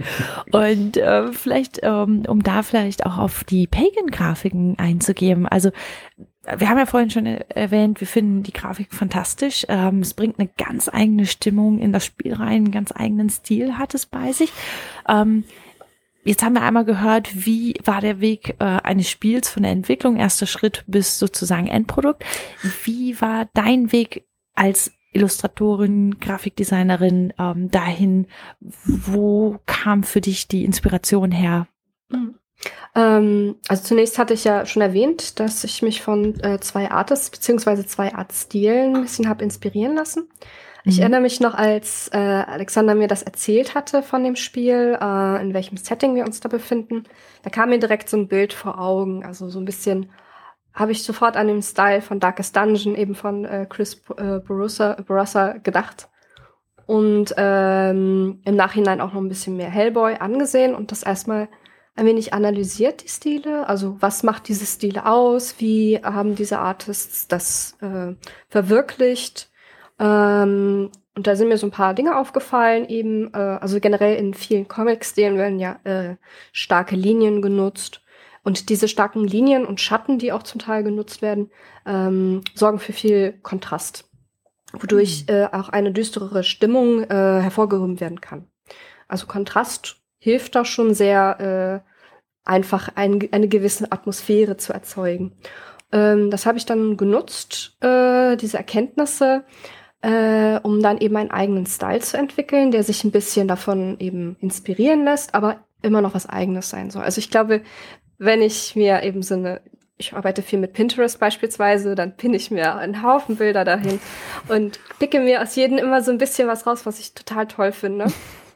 Das ist der Horror. Äh, dann von Maren musst auf du das eine, alles angucken? von der Maren auf eine Pinterest-Wall eingeladen zu werden, ist, ist quasi so, hier ist meine Schatzkammer. Rabums. ist total viel unterschiedliches Zeugs da drin und ganz viele, ganz, also manchmal mag ich nur die Farben an einem Bild, bei einem anderen finde ich die Formsprache total spannend. Und bei anderen finde ich dann zum Beispiel, wie die mit den ähm, Linien gearbeitet haben, gearbeitet haben oder die äh, Schraffur benutzt haben, total interessant. Und dann ist da halt immer überall so ein bisschen dip, dip, dip, pick ich es mir raus. Ähm, genau, und entwerfe meinen neuen eigenen Stil damit, wo auch meine eigene, mein eigener Schlag daran nochmal reingeht. Ich denke mal, bei jedem Künstler erkennt man den Stil in einer gewissen Weise immer noch. Äh, und bei mir sind es, ich glaube, es ist viel die Formsprache. Und mit den anderen Sachen bin ich dann immer ein bisschen freier, also was Farbe angeht und so. Mhm. Ähm, genau, und als ich dann den Stil entwickelt hatte, ich habe da ein paar Skizzen zugemacht, äh, habe die natürlich gezeigt. Äh, Alexander hat gezeigt, den, den, äh, Autoren gezeigt und die waren alle okay damit. Und äh, dann habe ich so nach und nach zum Beispiel, äh, ich glaube als nächstes hatte ich die, die, die, die Box angefangen. Die war eine riesen Herausforderung. Äh, da habe ich sehr viel Zeit reingesteckt tatsächlich, weil ich wollte, dass sie äh, gut wirkt, dass sie das Spielthema gut erfasst. Ich habe mit den Farben ein wenig gehadert, also da habe ich immer wieder was geändert und äh, ich habe auch ganz viele Iterationen davon gehabt. Äh, und tatsächlich haben wir dazu in dem Artbook, was wir jetzt in der neuen Kampagne haben, nur als kleinen Ausblick, äh, sind ein paar kleine Snippets so drin, wie ich da gearbeitet habe. Ich habe da wirklich sehr viel ausgetestet, was auch immer da eben war. Genau, äh, und dann äh, ging es quasi weiter, äh, als die Box dann endlich mal stand, ähm, äh, habe ich mich eben weiter äh, entlang gehangelt äh, an, an den Karten und wir waren dann Mhm. eigentlich ziemlich äh, fertig innerhalb von ein paar Monaten schon. Also ich glaube, angefangen habe ich mit dem Spiel im Februar 2020. Nein, habe ich nicht. Moment, Doch. ich muss überlegen kurz. Doch, Doch, habe ich da doch, angefangen? doch, sowas um den Dreh müsstest du angefangen haben. Wir waren auf jeden Fall mit dem Base Game schon komplett fertig, äh, als die Kickstarter gestartet ist. Die Soweit ich weiß. Kickstarter, ja, die haben wir ja, äh, die Kickstarter haben wir erst 2021 gestartet, Mann. Ach, okay, Ja. dann habe ich mich im, bin ich im Jahr verrutscht. Okay, ja, also ich, ich glaube, in ein paar Monaten, innerhalb von ein paar Monaten stand schon mal das Base Game. Ähm, Mhm. Ich glaube, ich habe vielleicht vier Monate dran gearbeitet. Und Aber, äh, aber das Base Game, das ist ganz das wichtig, weil, genau. weil das ist ja was, was wir gar nicht erzählt haben vorhin im Produktionsprozess. Wie, wie das ganze Ding in Kickstarter ging und so. Weil da, Ja. da kommt Marens Albtraum nämlich noch. naja, das, da kommen wir gleich hin, ja. Also das Base Game stand. Boards, alles war da, äh, die Karten waren alle da und damit haben wir dann eben die Kickstarter gestartet. D dazwischen gab es noch andere Projekte, an denen ich mitgearbeitet habe. Mhm. Äh, es ist immer, wir haben immer viel zu tun. Wir haben auch ganz zig andere Dieses- Projekte noch da. Dieses kleine Projekt, dieses kleine Projekt Behemoth, Das, ja, das, seinem Namen gut entspricht, ja. das 13 Leute hatte. ja, ja. Das war ja so auch leicht noch da. unterschlägst, genau. Äh, Aber Ja. bevor wir jetzt hier komplett aus der Spur geraten, oh ja. ähm, neben den, sage ich jetzt mal, äh, grafischen, zeichnerischen äh, ähm, Aspekten, gibt's da auch im Bereich der Recherche Themen, mit denen du dich befasst hast, um sozusagen das äh, historisch und geografisch zu verordnen? Also etwas, an das ich sofort denken musste, sind zum Beispiel die diversen Kopfbedeckungen, die bei den ganzen Personen äh, äh, vorkommen. Mhm. Ähm, hast du da nochmal eigene Recherche getrieben oder wie, wie äh, hast du dir das äh, äh, da die Inspiration zusammengesucht? Äh, ja, ich habe, wie gesagt, ja meine Pinterest-Pinnwand gehabt und da habe ich mir äh, unendlich viele ähm, verschiedene Sachen angesehen. Zum einen ja die Pu äh, Puritaner, der, äh, die Siedler eben, die frühen Siedler aus Amerika. Die haben ja schon viel vorgegeben. Allerdings ähm, wollte ich da auch immer mal wieder zeitlich gesehen auch äh, in andere Regionen leicht abdriften. Also habe ich damit ein bisschen Mhm. Abwechslung in den Charakteren. Sonst haben die alle nur das Gleiche an und dann ent entsteht da so ganz komisches Bild irgendwann. Also ich wollte ein bisschen Diversität dann auch mit da mit in die Kleidung bringen. Also habe ich mir äh, aus verschiedensten, also die Zeitperiode ungefähr rausgesucht und dann eben geschaut, was was so ungefähr äh, überall war äh, und dementsprechend auch ein paar Sachen immer mal wieder angepasst, äh, so dass das dann äh, entstanden ist. Ähm, was dann äh, auch interessant war, ist, dass ich äh, bei der Karte beispielsweise, die man ja auf den Spielbrettern auch sieht, mhm. äh, dort hatte ich mir tatsächlich die Karte von, ein, oder eine alte Karte von Roanoke Island angesehen, wie sie es damals vielleicht sich hätten karto äh, kartografiert hätten. Ähm, damit das ungefähr so ein Bild entspricht. Also das ist, glaube ich, vom, vom Grundriss her ist die Karte, die jetzt gerade auf den Brettern ist, nicht hundertprozentig akkurat. Mhm. Aber ich denke auch, dass die Freiheit darin äh, durchaus in Ordnung ist, weil die äh, Menschen ja nicht unbedingt immer die Mittel hatten, alles so akkurat auszumessen und durchaus Karten von früher äh, sind hier und da mal mit ein bisschen mehr Fantasie entstanden. äh, genau. Das ist ja klasse. Und wenn du, ähm, du hattest jetzt zum Beispiel erwähnt, dass du mit der Box angefangen hast und dich dann zu den ähm, Karten vorangearbeitet hast. Ähm, wie arbeitest du? Arbeitest du überhaupt noch analog, dass du auch selber was zeichnest oder gehst du eher komplett digital, digital voran? Also zeichnen tue ich schon alles, nur eben anders. Äh, tatsächlich mhm. äh, arbeite ich fast nicht mehr analog, ähm, mhm. einfach weil, also vielleicht hier und da mal eine Skizze, aber das ist tatsächlich äh, gar nicht mehr so notwendig. Ähm, Skizzieren in Photoshop beispielsweise ist am Anfang, kann das sehr anstrengend sein oder sehr anders. Aber irgendwann gewöhnt man sich daran und man weiß ungefähr, wie man damit handhaben muss. Deswegen kann ich in Photoshop ungefähr genauso gut skizzieren wie äh, analog. Also brauche ich diesen Schritt nicht mehr mhm. gehen, dass ich das dann einscanne, dass dann mehr Arbeit ist, mehr Zeitaufwand, äh, dass ich das alles gleichzeitig äh, in Photoshop mache und dadurch auch all diese Skizzen beispielsweise gesamt oder die sind alle noch da, die sind alle vorhanden in den Dateien. Cool. Ich lösche die alle nicht. genau. Server lassen. Ja. Da, danke Google an dieser Stelle. Danke Google Drive. ja, genau. Einiges gewesen. Also. Terabytes, wirklich genau. massig. Terabytes an Daten. Bei der Art und Weise, wie ich äh, arbeite, ist es auch so, dass ich tatsächlich gar nicht so viel durchiteriere, beispielsweise bei den Karten. Also die Box war eine andere Geschichte, da habe ich sehr viel ausprobiert. Bei den mhm. Karten, mhm. weil es so viele sind, hatte ich allerdings, ähm, ich glaube beim Base Game vielleicht ein, zwei Sketches gemacht und habe mich dann schon festgelegt äh, oder mhm. vorhandene Sketches halt schon recht schnell umgeändert, dass sie gepasst haben. Und später bei den äh, anderen äh, Expansions hatte ich tatsächlich nicht diesen Luxus, mir viel Zeit zu nehmen.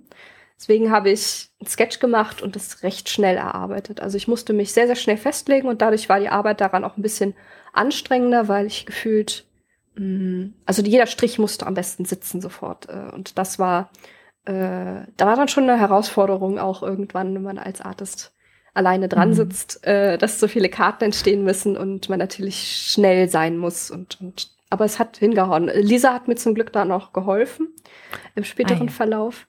Äh, ich habe die Linearts gemacht und sie hat noch ein bisschen äh, koloriert in den Mini-Expansions vor allem, in den kleinen Content Was ist denn eine Lineart?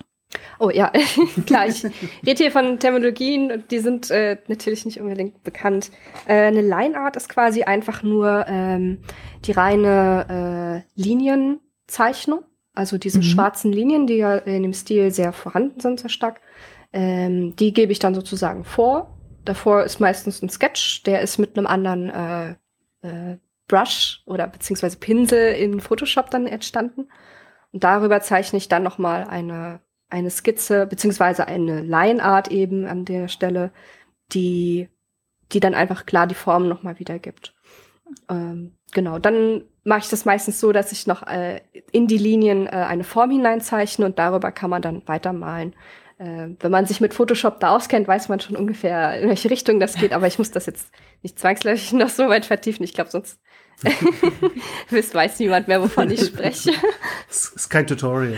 Genau. Ja. Also äh, es gibt da, es gibt ja tausend Wege hin zum Ziel und ich glaube, jeder Artist mhm. arbeitet auch ein bisschen anders, was es ein bisschen herausfordernder macht, wenn man äh, zu zweit arbeitet an einer Sache.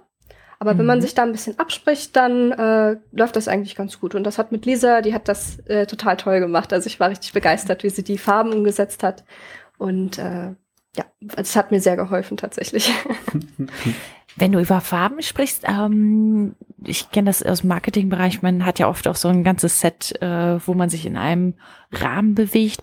Ähm, was war dir da wichtig? Also ich, wenn ich das so angucke, hat es ja auch etwas leicht düsteres, aber nicht zu düster, so ein bisschen ähm, etwas, wo, wo man sagt, ja, so vielleicht auch alchemistisches angehauchtes mit äh, den ganzen Rauchschwaden etc. Ähm, hast du dich damit, Lisa, zum Beispiel beraten oder hast du gesagt, okay, ich guck mal, was mir visuell gefällt? Ähm, also ich hatte mich äh, am Anfang schon auf eine Palette quasi so ein bisschen fokussiert. Die Hexe hat vor allem Blau- und Grüntöne bekommen. Auch manche mhm. so fast in Gelb äh, Richtung äh, gehende Töne. Äh, Genau, und den Hexenjäger wollte ich dann ein bisschen rötlicher halten. Also der hat die ganzen Rottöne, Orangetöne bekommen, auch beige, äh, damit die sich so ein bisschen voneinander äh, abgrenzen können. Und ähm, im Grunde habe ich das dann einfach versucht, äh, möglichst äh, in allen Karten so wiederzuspiegeln, damit man auch die Karten von weiter weg gut unterscheiden kann. Also wenn man eine Hexenkarte sieht, dann äh, weiß man schon anhand des Schemas, ah, okay, das ist eine Hexenkarte. Natürlich ist das Motiv darauf äh, auch entsprechend. Also die, äh, der Hexenjäger hat oft sich selbst drauf oder ein paar Dorfbewohner. Die äh, Hexe hat ja doch eher äh, ein paar mystischere Themen drauf, auch mal ein Tier oder äh, paar verschiedene, verschiedene Sachen. Auch viele Rauchschwaden natürlich. Das steht so für sie ein wenig, dass sie sich im Nebel versteckt. Ähm, genau, und mit Lisa hatte ich mich dann abgesprochen. Also ich habe ihr eben die Palette der der anderen Karten äh, gezeigt und äh, sie hat die dann im Grunde sich daran orientiert. Äh, sie hat sie auch noch ein bisschen hier und da verstärkt, hatte ich das Gefühl. Also sie hat manchmal ein wenig mehr dunklere Blautöne bei der Hexe beispielsweise reingebracht. Aber ich fand das eigentlich recht passend, da äh, das durchaus noch im Rahmen des, des Möglichen war für mich. Äh, und so heben sich die verschiedenen Editionen oder beziehungsweise die verschiedenen Content Packs mit der Base Game und alles, das hebt sich noch ein bisschen ab. Äh, daher hat das für mich gut funktioniert auf jeden Fall. cool. Und wenn du dir so Inspiration holst ähm, zum Spiel, ähm, findest du da auch immer wieder Elemente, sag ich mal, die du dann ähm, entweder für Erweiterung oder für andere Spiele äh, dann im Hinterkopf hast. Also legst du vielleicht nicht nur eine Pinterest-Sammlung an, sondern vielleicht auch mehr, um noch mehr Ideen. äh, ja, zusammen. also ich habe, ich kann ja mal gerade gucken vielleicht. Also ich habe so viele, ich glaube, ich habe, oh, wie viele Pins? 2000 oder so, ich weiß nicht. Oh. Es ist okay. sehr viel. Ich habe extrem viele Pinwände, ich kann jetzt gar nicht zählen ähm, wo ich mir allerlei Sachen immer speichere. Und ich habe eine. Ich kenne nur 10% davon. also ich lege mir für jedes Projekt quasi eine neue Pinnwand an und dann habe ich für andere Projekte auch eigene Pinnwände. Und ich habe eine zum Beispiel, die generell interessante Stile festhält, wo ich dann immer mal mhm. wieder, wenn zum Beispiel ein neues Projekt ansteht, wo ich mal reinschnupper und gucke, was mir daraus gut gefällt oder was, wo ich Inspiration quasi raus äh, gewinnen kann und mhm. merke mir das vielleicht sogar nochmal oder so. Also ich arbeite schon sehr viel mit visuellem äh, Bildmaterial, um einfach mir schon ein Bild im Kopf zu machen. Meistens entsteht das fast sofort. Also wenn ich eine Idee bekomme beispielsweise, habe ich schon was im Kopf.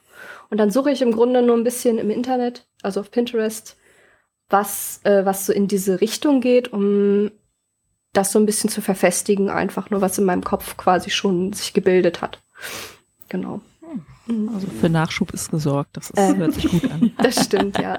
Ich äh, tatsächlich, ja, ich bin da recht offen, was die Stile angeht. Also ich müsste jetzt nicht den Rest meines Lebens im Pagan-Stil weitermalen.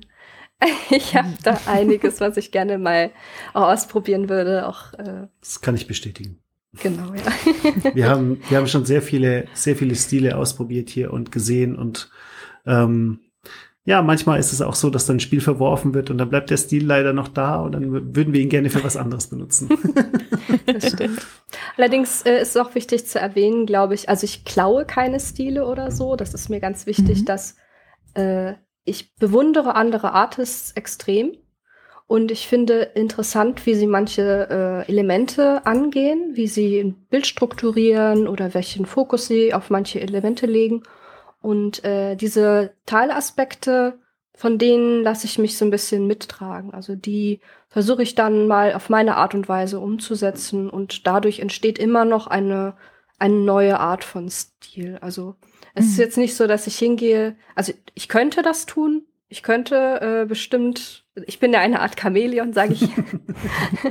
äh, das hatte ich bei Digidice zum Beispiel auch ein bisschen gemacht hier und da, dass ich gerade bei Indian Summer äh, versucht habe, den Stil möglichst genauso zu treffen, wie er war, damit das einfach innerhalb des Spiels äh, wieder genauso aufgefasst wird. Also wir haben ja die äh, mhm. Äh, die visuellen Komponenten genommen aus dem physischen Produkt und das einfach nur in ein digitales umgewandelt. Schön, schön trocken gesagt, Maren. Also. Ja, also was soll wir ich haben, sagen? Wir haben diese niedlichen, wir haben diese niedlichen Tierchen animiert. Ja, ich habe äh, halt Aquarelltiere gemalt und diese dann auch animiert am Ende. Ähm, genau, und viele Elemente wieder benutzt und viele Elemente neu erstellt. Und sozusagen, mhm. ja, eben den Stil genauso kopiert oder so gut wie ich konnte, genauso kopiert. Aber das mache ich so, wenn ich mir einen neuen Stil für ein Spiel ausdenke, überhaupt nicht, weil ich finde, also geistiges Eigentum zu stehlen ist halt, äh, heutzutage wird das häufig getan, glaube ich. Aber Leider, ich will ja. das nicht machen. Soweit ich kann, will ich es vermeiden. Es lässt sich nicht immer vermeiden, dass man vielleicht mal die gleiche Idee hat wie ein anderer Artist. Aber mhm. ähm, so direkt eine Sache äh, mir zu nehmen und die so eins zu eins umzusetzen, da, da würde ich mich nicht wohlfühlen tatsächlich mit. Das äh, will ich nicht tun. ich glaube, dass auf jeden Fall die, äh, ne, die äh, Grafik von Pagan, das ist ja so ein eigener Stil, also das ist so ein, so ein rundes Gesamtwerk geworden. Äh, äh, mhm. Da ist wahrscheinlich das Risiko eher andersrum, dass äh, da demnächst äh, äh, sich andere äh, von inspirieren lassen oder mehr. Ja, eine Sache würde mich noch sehr interessieren, mhm. wenn jetzt ein, ne, zum Beispiel ein Sketch für eine Karte abgeschlossen und fertig ist und äh, ihr das zu zweit äh, die Illustration fertig gemacht habt, dann ist das ja noch keine Karte. Was passiert dann noch? Sind das zum Beispiel so ein Layout für eine Karte und Satz mit Text? Ähm, macht ihr das noch oder sind da Kolleginnen mit eingebunden? Wie viele, wie viele Hände sind daran beteiligt, bis da so eine Karte entsteht? Ich glaube, da kann Alexander gut was zu sagen, weil der ist also, da ein bisschen mehr. Bei dem, beim Pagan können wir sagen, da haben wir ein System entwickelt dafür. Ähm, mhm. Das heißt, die Autoren arbeiten in einem Google Sheet und äh, schreiben ihre, ihre Spielideen darunter, also ihre, ihre ganzen Regeltexte und alles. Ähm, dann geht der Lektor darüber, schaut sich die ganzen Sachen an. Ähm, und äh, wir benutzen da zum Beispiel eine Symbolsprache. Das heißt also, wenn irgendwo ein Symbol bei uns auf der Karte dran sein muss, dann muss das halt dann so dementsprechend formatiert sein. Dann steht dann eben, was ist ich, ähm, Skull steht dann da drin, in Klammern. Und dann wird das bei uns in InDesign reingeladen. Und in mhm. InDesign haben wir ein Kartenlayout. Das Kartenlayout entwick entwickeln Maren und ich meistens zusammen. Das heißt, ich weiß, diese Komponenten müssen auf der Karte da sein. Die und diese haben äh, folgende Wichtigkeit. Und dann sagt Maren, ja gut, pass auf, das positionieren wir hier, das positionieren wir hier. Und dann tütteln wir an dieser Karte rum, bis wir so ein, ein, ein Baukastensystem haben aus dem sich unsere Karten zusammensetzen. Das heißt, wir nehmen dann, was ich, wenn eine Karte unten eine Untertrennung hat, weil ein Effekt, zweiter Effekt und sowas, dann sind das eigene Kästchen. Maren mhm. zeichnet die alle im Baukastensystem und unser InDesign greift dann eigentlich nur noch auf diese, auf diese Excel Tabelle, also quasi, ne, das wird dann, wird dann ein sogenanntes CSV-Teil, also Comma Separated Value-Teil. Äh, das lesen wir ein in InDesign und dann passiert die Magie. Dann passiert quasi, dann werden alle Felder automatisch ausgefüllt und ich drücke auf einen Knopf, die Daten werden zusammengeführt, bumm, dann haben wir auf einmal 400 Karten da. Mhm. Und ähm, die alle genau wissen, okay, ich bin eine Karte, die, was weiß ich, ich bin ein Vertrauter, ich bin ein Dorfbewohner und so weiter. Und diese Karten wissen genau, wie ihr Layout aussieht was wir vorher zusammengebaut haben. Und am Ende können wir das Ding ausgeben, dann geht's noch einmal durch die, durch, durchs Lektorat und die Dinger sind fertig. Und das ist das Schöne dran, weil wir ja natürlich, wir arbeiten bei Pagan jetzt mit, im Moment mit 400 Karten, die bekannt sind. Ne? Also 404 sind es, glaube ich, ne, im Moment. Ja. Ähm, die Autoren haben noch über 300 äh, im Test im Moment über 300 Karten im Test. Ähm, und äh, ja, ja, ja, ja, ja. Und wir arbeiten auch schon an der nächsten großen Erweiterung.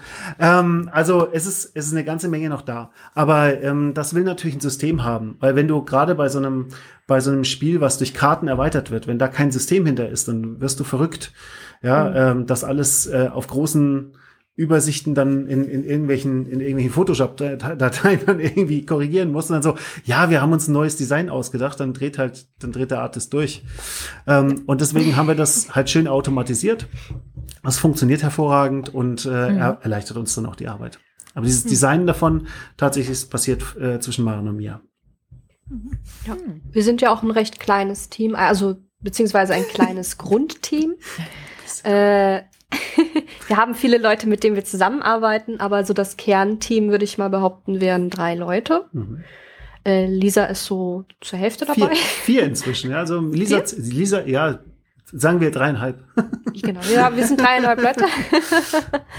ähm, äh, genau, und äh, viele Teilbereiche werden dann hier und da mal, mal übernommen. Also vieles von dem, was wir erarbeiten, entsteht tatsächlich innerhalb dieses, dieses Core-Teams und dann gibt es Leute, die wir dazu holen. Aber äh, es sind sehr viele Aufgabenbereiche, die wir uns teilen. Und ich bin ganz froh, dass äh, Andreas beispielsweise, ich weiß nicht, er kam, glaube ich, 2000 2019, 2019, Ende 2019, mhm. nach der Messe irgendwann kam er zu uns als genau. Sales, als Sales Manager. Das genau. heißt, wir haben, ist ja immer schön, ne, in so einer Firma, wir sind drei Leute, der eine ist Art Director, der andere ist Geschäftsführer, der nächste ist Sales Manager, ne? Äh, in, in, in, einem Konzern musst du 20 Jahre buckeln, bis du den Titel trägst. Bei ja, uns ja. kommst du rein, zack, ich habe jemanden unter mir, ich bin der Geschäftsführer. genau, genau. Ja, aber dann auch, ne, äh, ist man gleich Mädchen für alles, so ist das. Das ist leider so. Also gerade als so kleines Team, du trägst viele Hüte wie wir immer und sagen. Ne? Viel Verantwortung jeder viel Verantwortung, von uns. Ja. Also das ist schon viel, was auf uns zukommt und viel, worüber wir uns Gedanken machen müssen. Mhm. Auch Work-Life-Balance ist auch ein ganz großes ja. Thema bei uns, ähm, weil es natürlich gerade jetzt, ne, wir, wir sitzen hier so ganz entspannt, im Hintergrund läuft die Kickstarter-Kampagne. Mhm. Ähm, das geht natürlich deswegen, weil wir noch ein paar Leute haben, die mithelfen. Aber das mhm. ist ähm, gerade zu solchen Stoßzeiten, ähm, während der Kickstarter-Kampagne sind wir ja nicht nur am Kommentare beantworten, sondern wir bereiten das Produkt für den Printrun vor und ähm, dann kommt ja alles zusammen. Also wir, deswegen wollte ich vorhin noch erzählen, ne? also so diese, diese, ähm, dieser Prozess, wir hatten das Spiel fertig und wir hätten es ja so rausbringen können und dann kam halt Kickstarter. Und bei Kickstarter ist also unser Spiel so ein bisschen explodiert. Also diese, diese Beyond the Palisades, die war gerade im Test bei uns.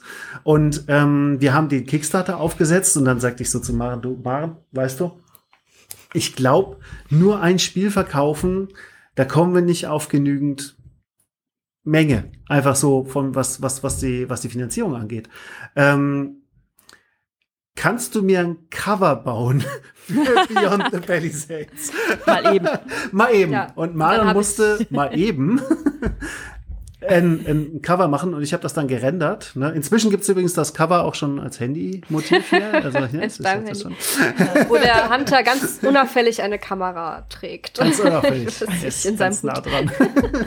ich habe das Cover tatsächlich, den Anfangsentwurf, habe ich innerhalb von zwei Tagen gemacht, ja. weil er fertig werden musste. Und dann kann man sich auch mal kicken und sagen, okay, der muss fertig werden. Hier mache ich mal. Ja. Und äh, den habe ich dann im Nachhinein noch mal ein bisschen überarbeitet, dass er auch richtig rund ist und richtig schön ist. Ja. Aber klar, das Grundmotiv und, war dann da. Und das war dann, das war dann auf der Kickstarter-Kampagne und hat natürlich dazu geführt, dass das war ja der, das war ja der Trick, wie ich Maren quasi, sie, sie wusste gar nicht, was dann passiert, sag ich immer, ne? Weil da waren dann noch durch die zweite Erweiterung mussten natürlich noch mal 50 Karten gezeichnet werden.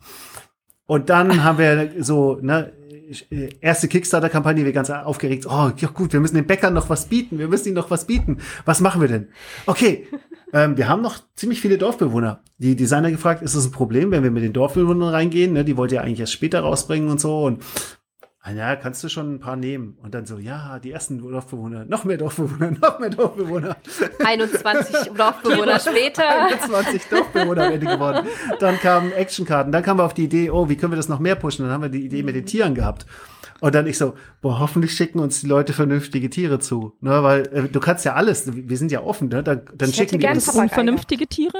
Kellerasseln? Ja, oder nein, was wolltet ihr nicht na, haben? Nee, stell dir, stell dir vor, jemand schickt dir halt jetzt irgendwie einen, einen, einen, ein ganz exotisches Tier, was überhaupt nicht in diese Welt reinpasst. Und dann musst du halt gut überlegen, wie mache ich das plausibel? Ja, wir hatten, wir hatten so einen kleinen, was war, wie heißen diese Hunde, äh, die, die hier, die eigentlich immer so ein Ach so, ja. Chihuahua. Ich weiß nee, leider also nicht. weiß nicht, der hatte so ein. Es war ein, ein weißer Pekinese? Malteser, Pekinese, irgendwie sowas. Ah, okay. Und, und dann haben wir halt überlegen müssen, okay, wie bauen wir den jetzt in die Welt von Roanoke ein? Und es ist eine sehr schöne Karte geworden. Dieser kleine Hund steht vor einer Schlange und guckt dem Tod ins Auge und steht halt so, Oh, steht er davor, Nein. aber keine Angst, ne? Er ist einfach nur extrem mutig. Ja. natürlich ja. besiegt er die Schlange am Ende. Natürlich. Also, Deine ähm, Variante. ja. Der ist ein kleiner Held. Ja, und das, das, das, das war halt, das war halt dann auf einmal, ähm, waren wir aus diesen, aus diesen 50 Karten aus dem Basisspiel, ähm, waren wir dann plötzlich halt bei 404 Karten. Und ähm, das war für Maren dann natürlich eine echt stressige Zeit und ähm, die war nur am Zeichnen und ich glaube, ich, ich durfte dann auch bestimmt ein halbes Jahr lang nicht mehr mit Pagan kommen. Also es war wirklich so, so eine, brauchte eine Pause. es war, ja, es war, es war, war, schon sehr, sehr viel. Ich glaube, es waren insgesamt, hm, ich weiß nicht mehr, ob es 80, über 80 Karten, hm, die, die ich äh, gemalt habe. Äh, und die mussten am ASAP quasi fertig werden, damit wir die schön noch produzieren können. Mhm. Äh, da habe ich wirklich reingehauen. Und natürlich auch äh, Bäckerkarten, die da drin waren, die ich auch sehr gerne gemacht habe. Äh, wo ich das auch natürlich dem Ganzen gerecht werden wollte, dass die auch gut aussehen. Manchmal hat man dann mal einen schlechten Tag und da muss man eine Karte eventuell noch mal besuchen äh, in den nächsten Tagen, weil das in dem Tag einfach alles gar nicht hingehauen hat. Und manchmal habe ich vier Karten an einem Tag geschafft, manchmal habe ich nur eins oder zwei an einem Tag geschafft, weil einfach als die künstlerische Arbeit kann sehr herausfordernd sein, weil man einfach auf Knopfdruck eigentlich kreativ sein muss. Ja. Und mhm. das ist manchmal auch recht schwer. Also selbst mir fällt das schwer, obwohl ich an sich relativ schnell arbeiten kann. Muss man dann immer sich anpassen, auch auf die eigenen, auf den eigenen Zustand. Das ist mhm. recht, äh, recht fließend. Wie hoch war eure Auflage jetzt im äh, ersten Kickstarter? Der erste Kickstarter war 5000 und ist alles weg.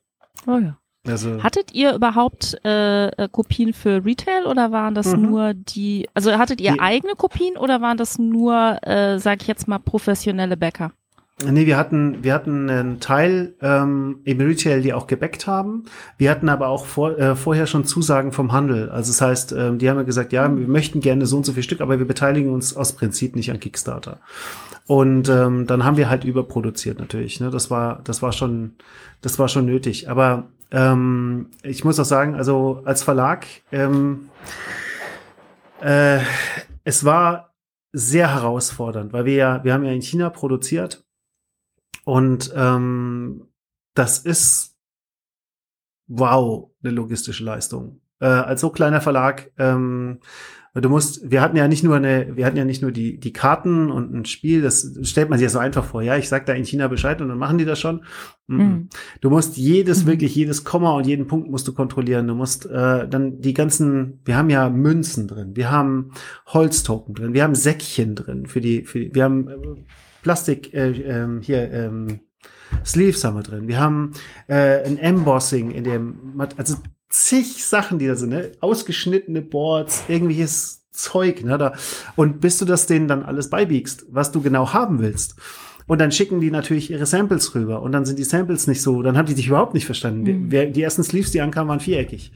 Äh, so, ich glaube, das war auch so ein Test. Es war so ein Test, aber, aber trotzdem, es ist halt dann erstmal ein Schreck, ne, wenn du das dann kriegst und sagst, äh, okay, Soll hoffentlich haben sie das so verstanden, weil man, man kriegt halt manchmal einfach Sachen, wo man nicht weiß, ob da jemand drüber nachgedacht hat. Und, und natürlich, ja. die, der Zeitunterschied ist eben auch da. Also ja. wenn man eine Mail schreibt, dann haben sie eben mhm. erst am Abend, dass sie das antworten. Also eine Sache ist aber nicht an einem Tag. Ge genau. Ge aber sie sind schnell, das muss man schon sagen. Also es war sehr schnell die. Ko aber dann kommt natürlich der ganze andere Wahnsinn. Jetzt mit dieser Pandemie ähm, waren natürlich, ich weiß nicht, ob ihr das mitbekommen habt. Also die die Containerpreise sind halt explodiert. Wir haben mhm. wir haben äh, vorher haben wir gerechnet irgendwie 2000 Euro für so einen Container. Am Ende haben wir 14.000 dafür gezahlt. Ja, also das ist das ist halt Wahnsinn. Äh, und äh, das das hast du halt vorher nicht auf dem Schirm. Ne? Das sage ich ganz ehrlich. Also das war, das waren dann einfach Sachen, wo wir halt nichts verdient haben daran. Ne? Also wo das wirklich, zack, das Geld, was du daran verdienst, ist direkt weg. Und äh, dann haben wir noch Glück gehabt, äh, Glück in Anführungszeichen, ähm, also diese Strapazen der Reise. Ähm, unser Containerschiff wurde halb abgeladen. Der Container, der nach Amerika ging, wurde in Korea auf dem Hafen einfach abgeladen das, es passiert halt so in der Logistik, war mir auch neu, aber ähm, der bleibt dann halt da, weil die haben ein besseres Angebot gekriegt, fährt ein anderes Ding mit dem, was ich, Autoteile oder sowas, fährt dann da lieber für uns mit. Und dann stand er da und wir haben drei Wochen lang nichts von gehört, so, ne? So, wie, wie sieht's da aus? Und dann irgendwie, ja, der Container ist nicht weitergefahren. Und dann mussten sie ein neues Schiff besorgen. Dann kam unser Schiff mhm. endlich in Hamburg an und unser lieber Zoll hat natürlich nichts Besseres zu tun. Äh, oh, Würmgold das klingt nach einer komischen Firma, den untersuchen wir mal. Ja, und dann hast du natürlich den Spaß, dass du für, den, für die als kleine Firma auch noch für diese Lotterie, die der Zoll da durchführt, äh, selber bezahlen musst. Also uns hat das nochmal 4000 Euro gekostet, dafür, dass die ein Zelt aufgestellt haben, ihre Zollbeamten dahin geschiffert haben und das Liegegebühren gekostet hat, weil es noch länger stehen musste. Also und das kommt alles wieder von deinen Gewinnen halt dann, von den Gewinnen, wieder runter. ähm, und am Ende war es ein sehr, sehr teures Unterfangen. Ne? Also weil es ähm, das natürlich, das natürlich einberechnet, aber es ist schon äh, durch die Pandemie einfach alles viel, viel teurer geworden. Viel, viel länger geworden. Die ganzen, die ganzen Korrespondenz, die ganzen Wege, dann die Lockdowns überall. Ne? Also äh, Shanghai war jetzt wieder, der komplette Hafen war irgendwie zwei Monate zu. Ähm, da staunen sie, das ist ja auch was, was man nicht versteht. So, oh ja, der Hafen ist ja wieder offen. Äh, ja, aber da stehen da halt 400 oder 500 oder 2000 Schiffe, die abgeladen werden müssen. Hm. Das heißt, das hm. zieht sich manchmal ein Jahr hin, bis die letzten Container dann von den Schiffen runter sind, weil die halt auch in Amerika war es ganz schlimm, da war das Landpersonal halt, äh, ja, wir haben nichts zu tun, ja, dann äh, geht mal nach Hause. Pandemie, kommt nichts an oder es, weiß nicht, was sie genau, aber die, dann haben die, haben die da drüben keine, keine ähm, Lkw-Fahrer mehr gehabt, die Sachen abtransportieren. Dann waren die Häfen halt voll. Ja, und dann standen die Sachen irgendwo rum. Und also diese Sachen kannst du halt nicht vorhersehen. Und ähm, mhm. Das macht diesen, diesen ganzen Logistikpart da dran halt dahinter auch so wahnsinnig ähm, anstrengend. Also, also wenn du so ein Spiel mhm. halt äh, hier lokal produzieren lässt, dann ist es halt viel teurer. Das muss man halt auch sagen. Also trotzdem, dass wir in diese ganzen Logistikwahnsinn hatten, war es für uns am Ende doch in China günstiger, es zu produzieren als in Deutschland. Oder in, also in Deutschland mhm. brauche ich gar nicht drüber reden, aber in, äh, wir haben auch äh, Vergleiche in Europa eingeholt. Ähm, und wieder, ähm, es ist einfach nicht finanzierbar. Die Margen im Brettspielbereich Bereich sind sehr klein sind sehr eng, sehr dünn. Also auch die Spieleläden verdienen da sich nicht die Goldzähne mit. Also das ist, ähm, das ist ein brutal harter Markt. Ähm, und ähm, das ist, das ist herausfordernd. Und jetzt so eine Pandemie, also wir sind echt, wir klopfen auf Holz, dass wir das überlebt haben. Das war schon, mhm. das war schon eine harte Tour. Aber jetzt äh, sind wir ja am aufsteigenden Ast. Wir kriegen gerade. sagen, trotzdem habt ihr euch nicht abschrecken lassen nee. und äh, es geht in die in äh, die zweite Kampagne. Mhm. Ähm, und das wird aber auch wieder über Kickstarter laufen, richtig? Das Der läuft, läuft schon. Das läuft schon. Genau. Wir sind äh, wir sind schon gefundet. Wir sind heute, glaube ich, über 61.000 geschossen. Haben genau. schon das Doppelte. Ja, der 21. Juni, äh, an dem wir aufnehmen. Ja, und äh, also die Kampagne geht jetzt noch. Äh, Maren, hast du gerade die Zahl vor Augen? Äh, ich so meine. 18 Tage oder sowas, oder? Äh, noch 17 Tage. 17 Tage, ich, ja. ja. 17 Tage, genau. 17 Tage vielleicht. Und wir haben jetzt 62.245 Euro. Wunderbar. Bei 979 Unterstützern. Und man darf aber nicht vergessen, das ist nur der zweite Printrun. Das ist keine, wir haben kein neues Spiel. Es ist nur ein Printrun und wir sind super stolz drauf, was wir da, was, was, was da die, also was unsere Bäcker uns da einen Support geben. Am Anfang waren einige verwirrt, weil unsere Kampagne natürlich ein bisschen komplizierter war. Äh, wir, wir haben das natürlich alle in, an Bord holen wollen.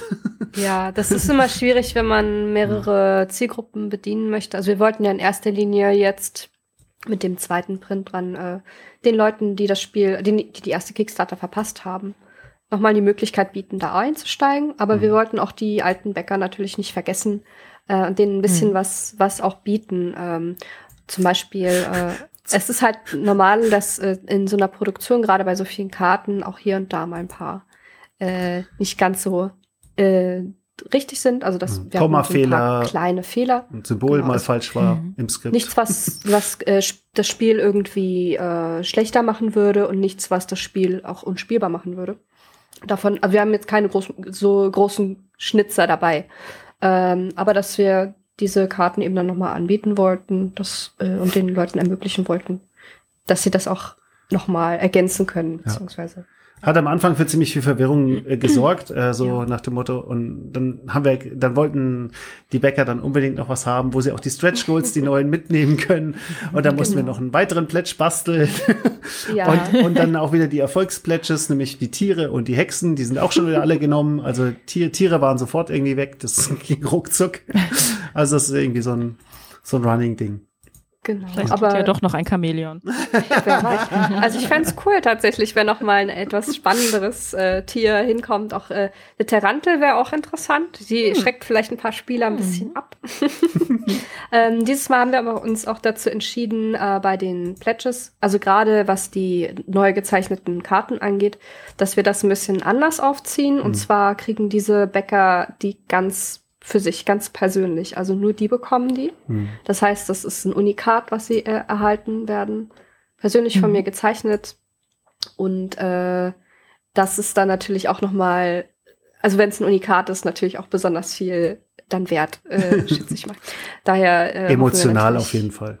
Ja, das ist was ganz, ganz Besonderes. Mhm. Gibt es genau. denn sonst noch was äh, für äh, Leute wie uns, die den ersten Kickstarter unterstützt haben? Gibt es da noch neue Goodies? Weil ihr jetzt so sagt, nur hm. Second Print Run, praktisch äh, genau. alles nochmal genau gleich. Ist also, ja, glaube ich, nicht ganz so, ne? Ja, wir haben, also wir haben kein, wir haben neuen, keinen neuen Gameplay-Content. Das ist ganz wichtig zu sagen, weil das, äh, sonst, sonst mhm. würden natürlich äh, uns die, die Bäcker auch zu Recht dann irgendwie sagen, spinnt ihr? Ich habe gerade mein Pay bekommen, jetzt schon wieder, was soll ich was Neues kaufen? Ähm, nee, wir haben, wir haben tatsächlich dran gedacht, dass wir, wir brauchen halt einfach neue Copies. Wir sind leer. Wir haben, mhm. das Ding hat den Boden mhm. berührt und dann ist es verdampft.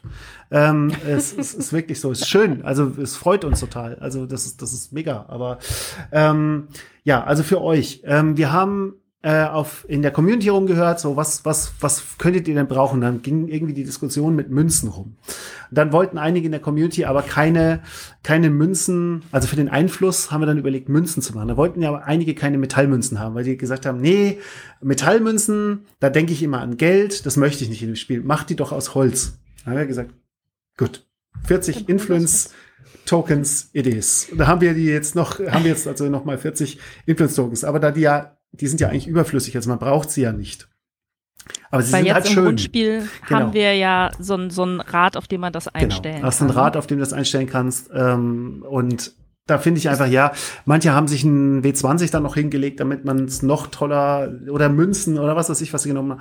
Und da haben wir gesagt, komm, wir machen euch schöne Influence-Tokens äh, da, dazu und ähm, bieten das als Pledge an. Und dann haben wir überlegt, ja gut, was können wir denn machen? Weil wir müssen natürlich eine bestimmte Summe erreichen, damit wir sagen können, jetzt kriegt ihr auch die Stretch Goals dazu. Weil die Stretch Goals können natürlich sehr teuer werden für uns. Ne? Das sind ja Dreingaben, die wir einfach draufhauen, wo wir sagen, Dafür mhm. kriegen wir nichts. Ähm, und jetzt ist es so, ähm, wir haben das Artbook von Maren, haben wir uns gedacht, na, das wäre doch eine schöne Sache und haben das als Hardcover-Version dann quasi noch dazu gepackt. Also das Hardcover und die und diese Influence-Tokens, dann kriegt man auch noch, ich glaube, die Errata-Karten sind drin, ne? Und genau, ja. ähm, Genau, und der Zugang zu allen Stretch Goals. Und Stretch Goals im Moment, wir haben jetzt heute das dritte geknackt. Also da gibt es ein digitales Artbook, es ist ein digitales Lorebook. Es gibt ein, äh, alle diese Cards of the Ancients, die habt ihr jetzt natürlich, auf die Ancestors, die habt ihr natürlich jetzt schon, weil ihr erst Time Backer wart. Aber jetzt kommt mit dem nächsten freigeschalteten kommen wunderschöne neue Holztokens. Ähm, und die werden vielleicht auch noch schöner. Ich will nicht zu viel verraten. Ähm okay. und die sind vor allem, äh, was wir gemacht haben, ähm, die Tokens für die ähm, für die Aktionsfiguren vom Hunter und von der von der Hexe haben wir ein Zentimeter dick gemacht jetzt. Das heißt, die können auch richtig schön stehen. Ne? Die fallen nicht mehr so schnell um. Die fallen nicht mehr so schnell um. Die liegen ja auch sehr schön, die sehen ja auch sehr schön aus, aber stehend sind die natürlich noch ein Stück besser. Also haben wir gesagt, na, da verbessern wir noch ein bisschen Kleinigkeiten. Zum Beispiel Ab zum Fotografieren für Instagram. Zum Beispiel. also man kann sich auch so Perlenketten daraus machen und damit rumlaufen. Das finden wir auch großartig. Oder Ohrringe. da, das war eigentlich ganz lustig. Auf der Spiel habe ich jetzt schon äh, auf zwei separaten Spielmessen ähm, eine Dame gesehen. Ich glaube, das war die gleiche, die hatte so Miepel-Ohrringe und ich fand ich echt klasse. Sehr schön. okay. Also müssen wir demnächst Pagan der Ohrring, Pagan der Flammenwerfer, Pagan. Ja, alles. Ja, Mauspad und Handycover haben wir ja alle schon gesehen. Ja, habt ihr alles schon, habt ihr mhm. schon gesehen. Also wir, wir, wir haben auch tatsächlich schon, schon überlegt, ähm, mit T-Shirts zu arbeiten und sowas. Ne? Also so Pagan das T-Shirt, Pagan das Sweatshirt. Ähm, aber wir wissen nicht, ob der Bedarf wirklich so groß ist dafür. Also wir schauen mal, wenn das Spiel, wenn das Spiel weiter so gut, so gut läuft, und äh, alle, alle danach kreischen und schreien, dann äh, lassen wir uns breitschlagen. okay, okay, wir haben verstanden. Aber ich muss ja sagen, ich freue mich ganz besonders äh, äh, auf das Artbook. Äh, bin ich eh, also grundsätzlich von von ne, der, der Produktgattung Artbook bin ich sehr begeistert, aber in diesem Fall natürlich ganz besonders. Also von daher, äh, ich bin auch schon drin, weil das äh, muss ich auf jeden Fall haben. Dankeschön. Sehr schön, das freut mich natürlich. Äh, es gab so ein paar Leute, die das nicht so brauchen, aber da freut es mich umso mehr, wenn, wenn äh, ich habe auch von genügend Leuten schon gehört, dass sie sich darauf freuen oder dass sie solche Sachen generell sammeln. Finde ich auch immer total spannend, hinter die Kulissen so ein bisschen zu blicken. Mhm. Und das wollen wir auch bei dem Artbook machen, dass wir äh, Skizzen zeigen, wie das denn entstanden ist. Wir haben eine äh, zwei Seiten extra nur fürs Cover, oder glaube ich sogar drei. also wo man einfach zeigt, so wow, das ist ja durch so viel durchgegangen und diese komischen Sketches, die ich dazu manchmal gemacht habe. ähm, haben wir haben wir auf jeden Fall einiges darin vorbereitet mhm. und natürlich später. Wir gucken mal, wie gut die Kampagne läuft. Wir haben noch einiges in in Planung und mhm. hoffen, dass das natürlich auch noch dann dran kommt. Ähm, genau, da wollen wir aber die nächsten Tage auch noch mal was zeigen wahrscheinlich, was dann kommen könnte. also es bleibt, es, es bleibt ja, ja. spannend. Mhm. Ähm, es wird auch, wenn ich das richtig gesehen habe, noch mal ein ähm, alternatives Artwork für die Playmat geben, richtig? Ja, ja, das gibt es schon. Genau. Ähm, das ist, ähm, haben wir auch heute übrigens auf, auf Wunsch von einer Bäckerin haben wir das noch mal ähm, unter den unter den Pledges auf unserer Kickstarter-Seite kann man das noch mal genau anschauen. Da gibt es einen Link auf unsere Webseite. Und da kann man das im Detail anschauen. Wo liegt denn da die äh, der Hexenjäger seine Karten hin und wo legt die Hexe ihre Karten hin? Da kann man sich also das ganz genau anschauen und im, im Detail da reinzoomen. Ähm, und die ist halt sehr die ist anders als das Artwork, was Maren vorher gemacht hat. Die ist halt wirklich wie so eine alte Karte. Ne? So diese alten Seekarten mit Monstern drauf und diesem ganzen. Ne? Also das, die ist eher, ähm, also die ist sehr clean, sag ich mal. Und das hat einen ganz eigenen Reiz. Also ich finde die, ich finde die auch wunderschön. Und naja, wir haben halt gedacht, naja, was, was können wir denn anbieten, was vielleicht noch den einen oder anderen hinterm Ofen hervorholt, der sagt, ach, Game Mat, da sind sie wieder, diese bösen Menschen. Wobei man sagen muss, dass die Game Mat natürlich auch sehr praktisch ist. Ja. Ist sie. Äh, an sich. Also, äh, dass mhm. man einfach die Bretter beispielsweise daheim lassen kann und ja. einfach die Karten sich mitnehmen kann. Ja, das hat schon einen Vorteil, wenn man die dann hat. Oder auch einfach das Spiel aufbauen, viel schneller. Ne? Ausrollen, zack, loslegen. Das ist halt mhm. das Schöne daran.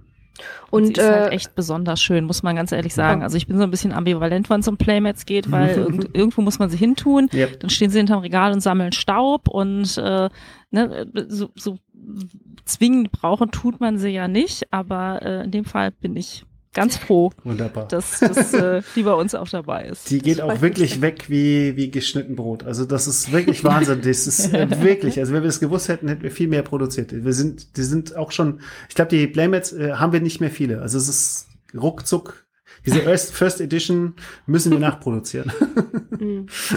Die, bei der zweiten Edition dachte ich mir halt, also die erste ist ja sehr atmosphärisch gehalten und mhm. sehr mit viel Artwork eben nochmal drauf. Und beide Parteien werden nochmal stärker beleuchtet, so ein bisschen. Und bei der zweiten wollte ich jetzt einfach mal das Dorf in den Vordergrund stellen und mal äh, eine Playmat machen, die eben ein bisschen noch, noch ein bisschen übersichtlicher quasi ist. Für die Leute, die äh, da was Simpleres haben wollen als Design. Beziehungsweise, also sehr viel simpler ist es ja jetzt nicht, aber es ist äh, von dem Farbschema her das Monochrom gehalten mhm. und äh, beleuchtet eben noch mal ein paar Stellen auf der Karte von, von Roanoke, die wir da haben. Kleine Secrets. Genau, kleine Sachen zu finden sind überall. Da kann man überall ein bisschen was finden und vielleicht sogar ein paar Teaser für die nächsten Sachen. Haben wir alle ah. versteckt wieder mal. ich verstecke gerne Sachen. Okay, okay. Mhm. müssen wir jetzt mal nach Easter Egg suchen. Ja. Ähm, Wird es in der zweiten, äh, im zweiten Printrun jetzt äh, auch nochmal einen Anteil geben, der direkt in den Retail geht, also den ihr sozusagen noch auf die äh, gebackenen Versionen oben drauf sagt? Ja, ja, müssen wir ja. Also das, wir können das, wir können das ja gar nicht machen, wenn wir das nur für die Kickstarter machen würden. Ähm, das, das würde sich nicht rechnen. Das wäre einfach, ne, das sind zu wenig Copies, um denn, um diese auch diese Stretch Goals dann zu finanzieren. Das ist schon eine Mischkalkulation, mhm. dass wir sagen können, hinterher ist es noch im Retail. Auch der Retail würde es uns auch echt übel nehmen, wenn wir, wenn wir sie außen vor lassen, weil die sind auch, also wir kriegen jeden Tag zig Mails im Moment von den ganzen Stores, die gerne noch was haben. Wir müssen immer sagen, sorry, tut uns leid. Und dann sind alle gleich direkt, ja, packt uns auf die Vorbestellerliste. Packt uns auf die Vorbestellerliste. so, okay, ja. Worauf zielt ihr dann in der, in der zweiten Auflage jetzt? Wie Äh, viele Copies? Ähm, das ähm, kommt noch auf, weil wir, ähm, wir haben noch unseren französischen Partner dabei und unseren spanischen Hm. Partner. Und ähm, wir sind noch gerade auch dran an einem US-Partner. Also das kann sein, weil US haben wir halt fertig. Ähm, und bisher noch keinen Pu- Publisher gefunden, eben wegen der Kontroverse des Themas, weil das halt immer wieder für den amerikanischen Markt besonders heikel ist. Ähm, Hm. Die sind da super sensitiv, was das angeht. Und ähm, da schauen wir mal. Also wir waren schon mit einigen im Gespräch, ähm, aber am Ende war es immer so ein bisschen das Thema, äh, haben sie zu viel Angst vor. Wenn sie nicht wollen, am Ende verkaufen sie dann halt selber in Amerika. Was soll's.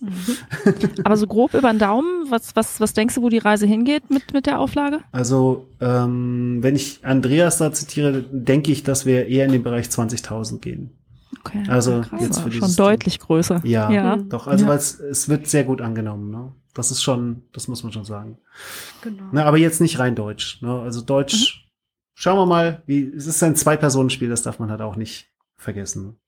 Hm, das stimmt. Aber wir haben so viele Leute, die sich schon dafür interessieren. Also äh, wir sind ja begeistert, wie viele Leute das schon in der ersten Kampagne gebackert, äh, gebackt haben. Ja. Und wie viele jetzt natürlich auch nochmal dazugekommen sind und äh, wie viel Lob wir auch auf zum Beispiel jetzt Boardgame Geek äh, Ja. bekommen haben. Ja. Also da äh, ist das Wahnsinn. schon echt schön zu sehen, wie gut das Spiel angenommen wird. Da waren wir eben schon von den, Hm. von den äh, glühenden Lobeshymnen, Ja, äh, unter anderem aus der Netrunner-Community. Mhm. Aber was ja zum Beispiel auch ist, es gibt eine sehr lebendige Community bei euch auf dem Discord-Server, Mhm. wo ja über, ne, also ne, Lob, über wo, wo ist mein, äh, wo ist mein Paket, über ähm, ne, Gibt's auch alles. durchaus mal Fragen, weil ja zum Beispiel, äh, zumindest einen der Autoren sehe ich da ja ganz regelmäßig, Mhm. der ja durchaus auch äh, die deutschen Kommentare liest und, Ja. äh, und beantworten kann. Also das äh, ist ja wirklich äh, super lebendig. Ja. Äh, wie, äh, wie wichtig ist das für euch und wie viel Einfluss hat das jetzt auch, sage ich jetzt mal, auf Gestaltung und so Stückelung in der zweiten Kickstarter-Kampagne? Also die, ähm, die Kommentare, die wir hier kriegen auf unserem Discord, das ist ja schon eine sehr ein, ein, so eine richtige Community. Also die, die helfen auch aus. Ähm, inzwischen merkst du es, wenn die Kickstarter-Kampagne drei Tage läuft, wir, wir müssen manchmal nur noch unter einen Kommentar drunter schreiben, ja, genauso wie unser Vormann es gesagt hat, vielen Dank. Ähm, die beantworten die Fragen schon und, und äh, helfen den Neuankömmlingen. Bei Regelfragen ist sofort irgendjemand da. Wenn irgendwer sagt, wie lang dauert das Spiel, zack, bumm, ist jemand da mit einer Antwort. Ähm, also es ist wirklich, ist wirklich toll. Ähm, ohne diese Community würden wir dieses Ding nie stemmen können. Das muss ich wirklich sagen, weil das, das war ein Glücksfall. Das hat mit der Spiel, ähm, mit der Digital, ein Spiel hat das angefangen. Ähm, Mhm. Da hat uns das Discord-Fieber quasi erwischt. Vorher war das so, naja, Discord, ja, so ein Zocker-Tool, irgendwie, da quatscht man halt so. ne, ähm, ja, warum soll ich nicht äh, Teamspeak nehmen oder was auch immer? Und dann ging das aber mit der, mit der Spiel ging das dann und haben uns mit dem Thema stärker beschäftigt. Und ähm, dann ging das richtig ab. Da haben wir, haben wir ja auch eine, auch eine richtig gute Betreuung auf der, auf der Messe gemacht und haben die Leute reingeholt und dann bei uns, die haben gesagt, das ist wie im Wohnzimmer. Du kommst zur Familie rein, ja. Jeder wird sofort nett angequatscht und dann gibt's Livestreams und dann können die Leute Maren beim Zeichnen zuschauen und dann, Maren ist ja so, die ist ja, die ist ja auch so eine Liebe, die, die zeichnet die Leute halt dann. Also, hey, du brauchst eine Paying-Karte? Hier, komm, ich zeig dich mal. und dann geht das ab. Und dann, und dann kriegen halt manchmal Community-Mitglieder äh, unverhofft eine, eine Karte gezeichnet ähm, und finden sich dann plötzlich in dem Spiel wieder.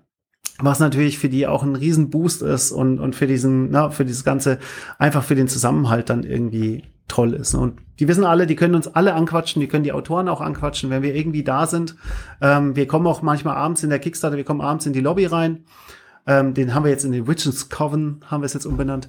Ähm, da kommen, da, da kommen sie also abends kommen Leute rein. Das haben wir auch so ein paar, äh, wie, wie in so einer, wie in so einer Kneipe, so ein paar Regulars. Die kommen immer, die sitzen da mit uns, die quatschen abends nach der Arbeit mit uns, ne, so und einfach chillen so aus. Und das ist, das ist einfach sehr schön, weil man, ne, man hört dann die Gedanken der Community. Die sind, wir sind immer direkt da. Und das ist auch was, was uns, glaube ich, auch alle spiegeln auf der, auf dem, auf dem ganzen Kickstarter-Segment. Wir sind transparent. Wir erzählen den Leuten kein Bullshit. Wenn, wenn wir ein Problem haben, dann gehen wir damit offen um. Wir sagen ihnen, ja, Lieferprobleme oder hier ist der Zoll noch dran und so weiter. Und es ist halt kein Bullshit, sondern wir erzählen ihnen das, weil das halt so passiert. Und das rechnet uns die Community an, weil wir halt ehrlich sind. Wir haben Ja, auch manchmal welche, die dann oh, sagen, oh Gott, ne, was ist jetzt da los? aber wir sind halt immer da und beantworten das sofort. Ja. Und wir gehen natürlich auch auf Wünsche ein. Also allein diese ganze Sache mit den Influence-Token, mit den mhm. neuen, haben wir eben gemacht, weil Leute gesagt haben, sie wollen gerne sehen, äh, wie viel Influence denn der Gegenspieler hat. Ja. Und da dachten wir uns, okay, wie können wir das machen? Wie können wir das ermöglichen?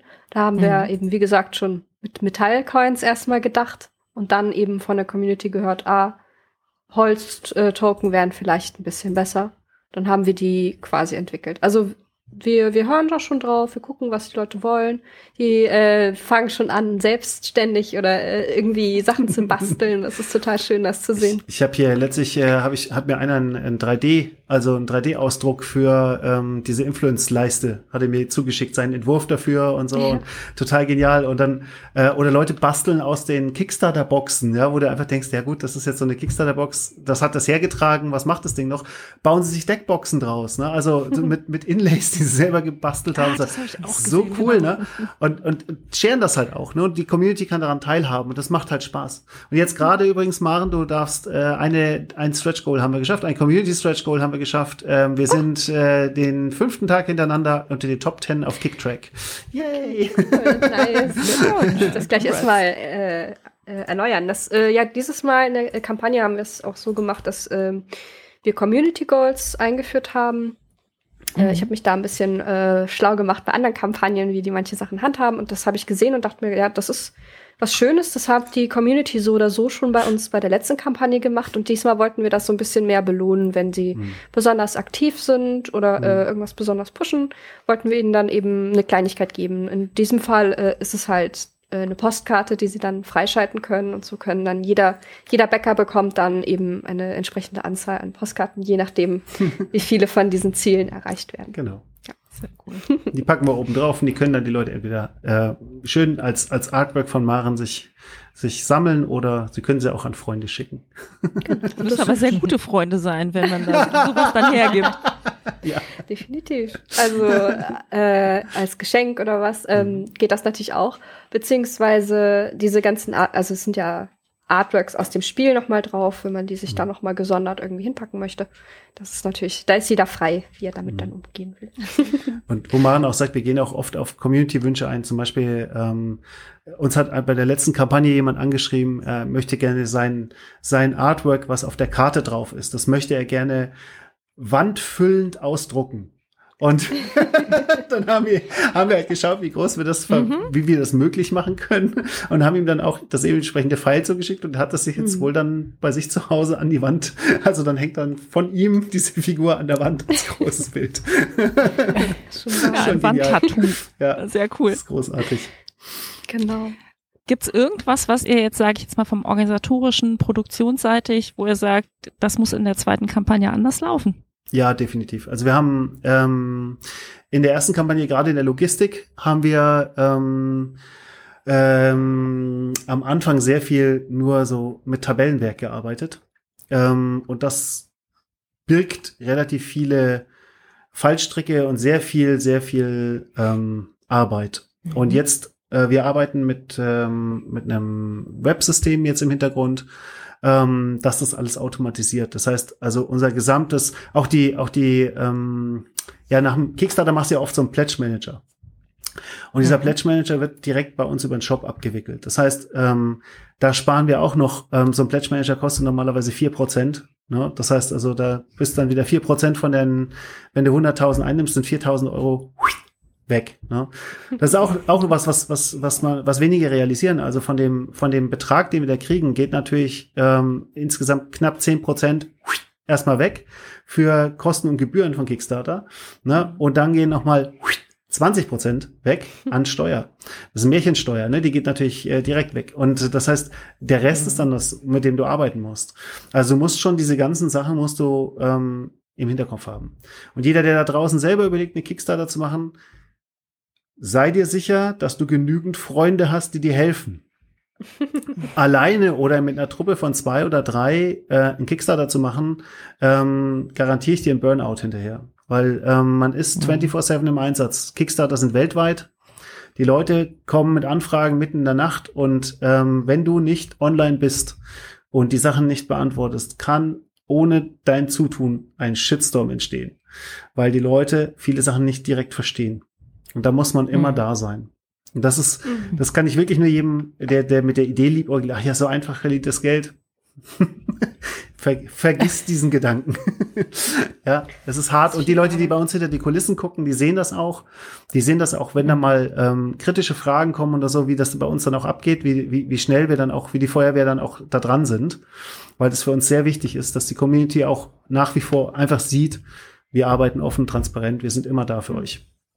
Mhm. Äh, Generell denke ich, dass wir sehr viel gelernt haben im ersten Kickstarter.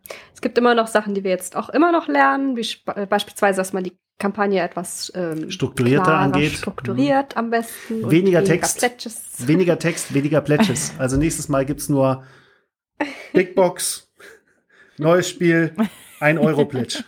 genau. Also einfach ein bisschen klarer gestalten. Ich denke, damit Ja. sind wir dann auch ganz glücklich, Ja. weil es dann weniger Arbeit für uns ist. Mhm. Aber ähm, im Allgemeinen, denke ich, äh, haben wir schon sehr viel mitgenommen, auch was die Logistik angeht. Ja. Ähm, da werden wir jetzt einiges schon vorher wissen äh, und ja, ich denke mal, Hm. da wird sich einiges beschleunigen. Ja, ja, also generell auch nicht, wenn, weil wir natürlich die Wege jetzt kennen, weil wir jetzt auch die Systeme besser kennen. Ähm, bei so einer zweiten Kickstarter schätzen wir das als sehr viel geringer, einen geringeren Aufwand ein als beim Mhm. ersten Mal. Beim ersten Mal ist halt alles neu und du musst ja erstmal die Logistikpartner finden. Ähm, dann muss die ganze Kommunikation passen. Du musst wissen, wie ticken die eigentlich. Ne? Also ähm, hier, wir haben ja einen tollen Partner in, äh, in, in Leipzig hier, Fulfillment Europe die ähm, mit vielen Verlagen zusammenarbeiten und die dann Profis sind, auch gerade was Quickstarter angeht. Und ähm, ja, da sind zum Beispiel Sachen passiert. In unserer, in unserer Produktion in China kamen einige Sachen ohne EAN-Code raus. Das heißt, die, die, die lagen dann dran. Deswegen haben einige Bäcker äh, englische Matten gekriegt und einige Bäcker deutsche Matten. Da mussten wir ein bisschen hin und her schicken, ähm, weil da keine Codes drauf waren und die im Lager halt sagen, na ja, ist eine Matte, bumm, raus. Ne? Und dann schicken die das halt, weil da halt kein Code drauf war. Und ähm, das ist halt, das sind so Versäumnisse, die lernst du halt ganz hart beim ersten Mal. Beim zweiten Mal passiert dir der Fehler nicht, weil das sind teure Fehler. ja. Mhm. ja, das muss man schon sagen. Wenn ihr sagt, beim nächsten Mal, ähm, heißt das, dass vielleicht für Pagan, ich meine, es bietet sich ja an, Erweiterungen auch kommen werden? Ist da schon was geplant? Ich meine, auf Discord gibt's ja zwischendurch mal so Ja, angeteaserte ja, Dinge. ja also ähm, wie ich ja, Schon ein Cover. es gibt schon ein Cover, wollte ich gerade sagen. Ähm, ich, ich kann noch nicht viel dazu sagen, weil sonst bringen mich alle Leute im Team um. Ähm, aber ähm, es, es, es wird auf jeden Fall sehr spannend, weil man einen Perspektivwechsel erlebt. Ähm, Okay. Und äh, mehr will ich auch gar nicht verraten. Ne? Ich glaube, man, sowas darf ich sagen. Ne? Ähm, ich denke, das ich ist denke, okay. das ist ja, okay. das Ne? Können, ich, ist schwammig genug. ja, ist schwammig genug. Das, ist, das werfen sie mir alle vor, weißt du, wenn ich, wenn ich bei den Stretch Goals und so immer teaser und dann immer so, "Ah, du bist so gemein.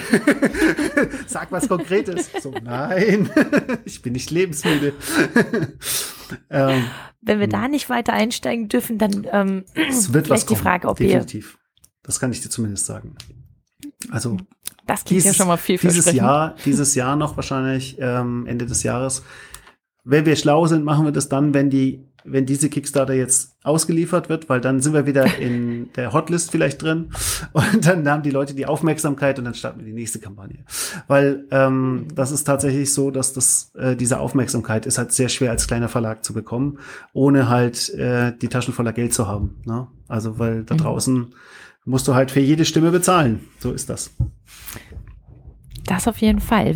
Macht ihr oder arbeitet ihr aktuell denn auch an weiteren äh, Spielen? Also sind da, ist da was in der Entwicklung und ähm, überlegt ihr euch dazu auch dann wieder Crowdfunding-Kampagne zu machen oder wollt ihr dann eher den traditionellen Weg vielleicht Mm, gehen? Das kommt darauf an. Ähm, prinzipiell haben wir durch Mhm. Crowdfunding einfach die besten Erfahrungen gemacht, weil ähm, du Mhm. kriegst direkt Feedback um die Ohren gehauen. Also das ist wirklich, ähm, wenn den Kunden was nicht gefällt, ja, dann sagen sie es dir auf der Kampagne und dann kannst du umsteuern oder du ziehst die Kampagne wieder zurück.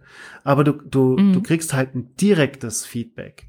Ja, und das ist, das ist, äh, ist Gold wert. Ja. Du siehst sofort, ob dein, ob, ob da Kunden überhaupt Interesse dran haben an dem, was du da tust. Das haben wir am Wochenende tatsächlich auch mitgenommen, dass ähm, Kritik, gerade wenn sie einem sagt, das ist scheiße, dass das eigentlich die beste Kritik ist. Äh, Vor allen Dingen, warum, kann. ne? Also, warum, ja. wenn, wenn, sie, wenn sie sachlich und zielführend ist. Ne? Ja. Also konstruktive Kritik hilft uns im täglichen Geschäft immer. Und wir, also wenn, wenn ich keine Kritik mehr zulassen kann, dann bin ich tot. Also das ist einfach so. Das, Mhm. das gehört zum Wachstum dazu, ähm, im persönlichen Wachstum auch, dass man Kritik einstecken muss, dass man sich hinsetzen muss, sich damit auseinandersetzen. Mhm. Das ist für uns wichtig. Genauso wie im, im Business, wenn das, wenn das Produkt irgendwo stinkt, ne, dann muss man das angehen. Hm, definitiv. Es dämpft natürlich vielleicht erstmal die Euphorie, wenn man äh, erstmal Kritik abbekommt. Aber Mhm. dennoch versuchen wir natürlich alles in dem Moment, damit äh, wir die Leute auch wieder zufrieden stimmen können, damit Mhm. alle sich fair behandelt fühlen. Und ähm, manchmal haben wir auch nicht hundertprozentig genau den Blick von jedem äh, äh, Ja. im Kopf. Und da hilft es natürlich, wenn Leute äußern, wie sie etwas gerne gehandhabt hätten. Weil Was- wir dadurch dann reagieren können auf die bes- bestimmten Wünsche. Genau. Was aber machen äh, nicht heißt, dass wir ein Wunschkonzert sind. Also der, Nein. der eine Bäcker sagt, in, in Pagan müssen mehr rosa Ponys rein, dann Oh, rosa Ponys. Interessanter Oh. Twist. Ist das vielleicht der Perspektivenwechsel? Wer weiß. Aber das ist ja auch, sagen wir so, ich meine jetzt äh, persönliches Wunschkonzert und äh, äh, konkrete sachliche Kritik sind ja sozusagen auch noch Genau. Zwei sehr weit äh, auseinanderliegende Bereiche eines, eines Ja. Spektrums. ja genau. Genau.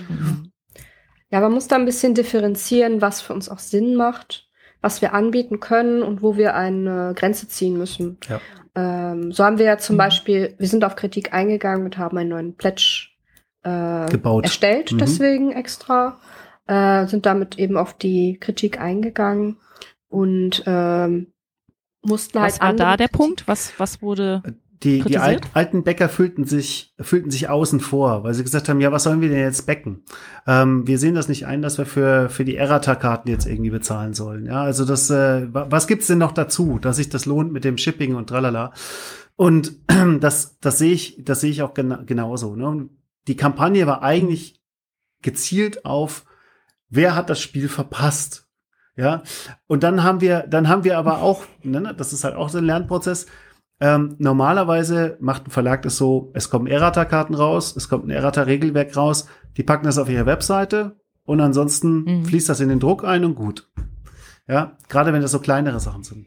Und wir haben halt gesagt, ah, cool, wir machen ja sowieso noch einen Print dran, dann bieten wir unseren alten Fans diese Errata-Karten an. Hui, hätten wir uns besser angezogen. Weil natürlich, natürlich, äh, die, die Bäcker, die es jetzt gerade erst kriegen oder gerade erst in Amerika wird es ja jetzt gerade erst ausgeliefert, die sagen, was? Ich habe ein kap- kaputtes Produkt gekriegt. Das ist ein kaputtes Produkt und ihr wollt mir jetzt Geld dafür abnehmen. Und wir sagen, nein, es ist einfach schon da und wir haben es einfach jetzt in den letzten Wochen ist das auf dem Tisch sehr viel gespielt worden und die Community hat uns Feedback gegeben und wir können das einbauen. Und wir versuchen das natürlich positiv zu machen. Aber bis dieser Prozess dann beim Kunden ankommt, der dann eben versteht, oh, ach, das war eure Intention. Ach, dann ist ja alles gut. Ne, dann geht das auch. ne? Und da musst du natürlich auch kommunizieren. Unten bei unseren Versandkosten steht ja pauschal 10 Euro für Deutschland drin. Und dann sagen die, Mhm. ja, wenn ich jetzt da irgendwie 10 Karten krieg, warum soll ich dafür 10 Euro zahlen? Dann sagen ja, das ist eine Pauschale und die wird natürlich runtergerechnet, wenn du jetzt einen wenn du jetzt ein äh, kleines Päckchen nur hast, ne, also wo nur Karten drin sind, dann kostet es, keine Ahnung, zwei Euro im Versand. Ähm, ja, dann, dann ist das natürlich viel, viel billiger. Ja, ähm, Mhm. nur das musstest du erst, mussten wir natürlich erstmal transportieren. An diese Strecke hatten wir natürlich im ersten Moment nicht gedacht. Wir wollten einfach nur was Gutes tun und dann erstmal so, oh, ich glaube, wir haben da irgendwo in ein Hornissennest gestochen, das war nicht gut. Aber so lernt man ja So lernt eben man auch. Also wir, wir nehmen da immer ganz viel dann auch mit für Ja. zukünftige Sachen Ja. und äh, dann handhabt man das eben ein bisschen anders, guckt, wie man das eher einrechnen kann oder anders eben umsetzen Mhm. kann und dann werden wir uns da was einfallen lassen. Genau. Aber äh, tatsächlich ist es jetzt auch so, an einem bestehenden Pledge, der geplätscht wurde, Kann kann, man auch gar ändern. nichts mehr ändern. Nein. Äh, das ist leider so. Es ist, ist auch tatsächlich so, weil ein Pledge hat, ähm, dem fehlen die, äh, die fehlen, glaube ich, die 40 Influence-Token bei Mhm. dem, bei I, I Want Everything Pledge. Da stehen die nicht dran, weil wir die beim Eintragen haben wir die übersehen, dann haben wir es aber auf den, auf dem Pledge selber haben wir es draufgeschrieben und so. Aber du kannst halt einen bestehenden Pledge nicht mehr ändern. Sobald der erste da einmal drauf gedrückt hat, dann ist dieser Pledge da. Und dann kannst du den nie wieder verändern, weil es quasi in dem Moment ist der Kunde mit dir einen Vertrag eingegangen. Hm. Und naja, Es ist ja auch Es sind halt die. Fallstricke an Kickstarter. Also, das, also wenn ich noch mal, wenn ich noch mal äh, Kickstarter, ne, wenn wir noch mal auf das Thema kommen, entschuldige mal. Dieser Kickstarter ist, ähm, ich wünschte mir einfach, die Herrschaften von Kickstarter würden einfach mal das Geld, was sie verdienen, in die Hand nehmen und ein gescheites Interface bauen. Die, kommen, Ja. die möchten jetzt Blockchain programmieren. Ja, stattdessen wollen sie Blockchain programmieren. Ja, so, das ist ja gut. So, sollen sie machen, wenn sie das für ihre Sicherheit brauchen, sollen sie das gerne machen. Aber sie sollen sich erstmal ums Interface kümmern, weil das ist da, wo das Geld verdient wird.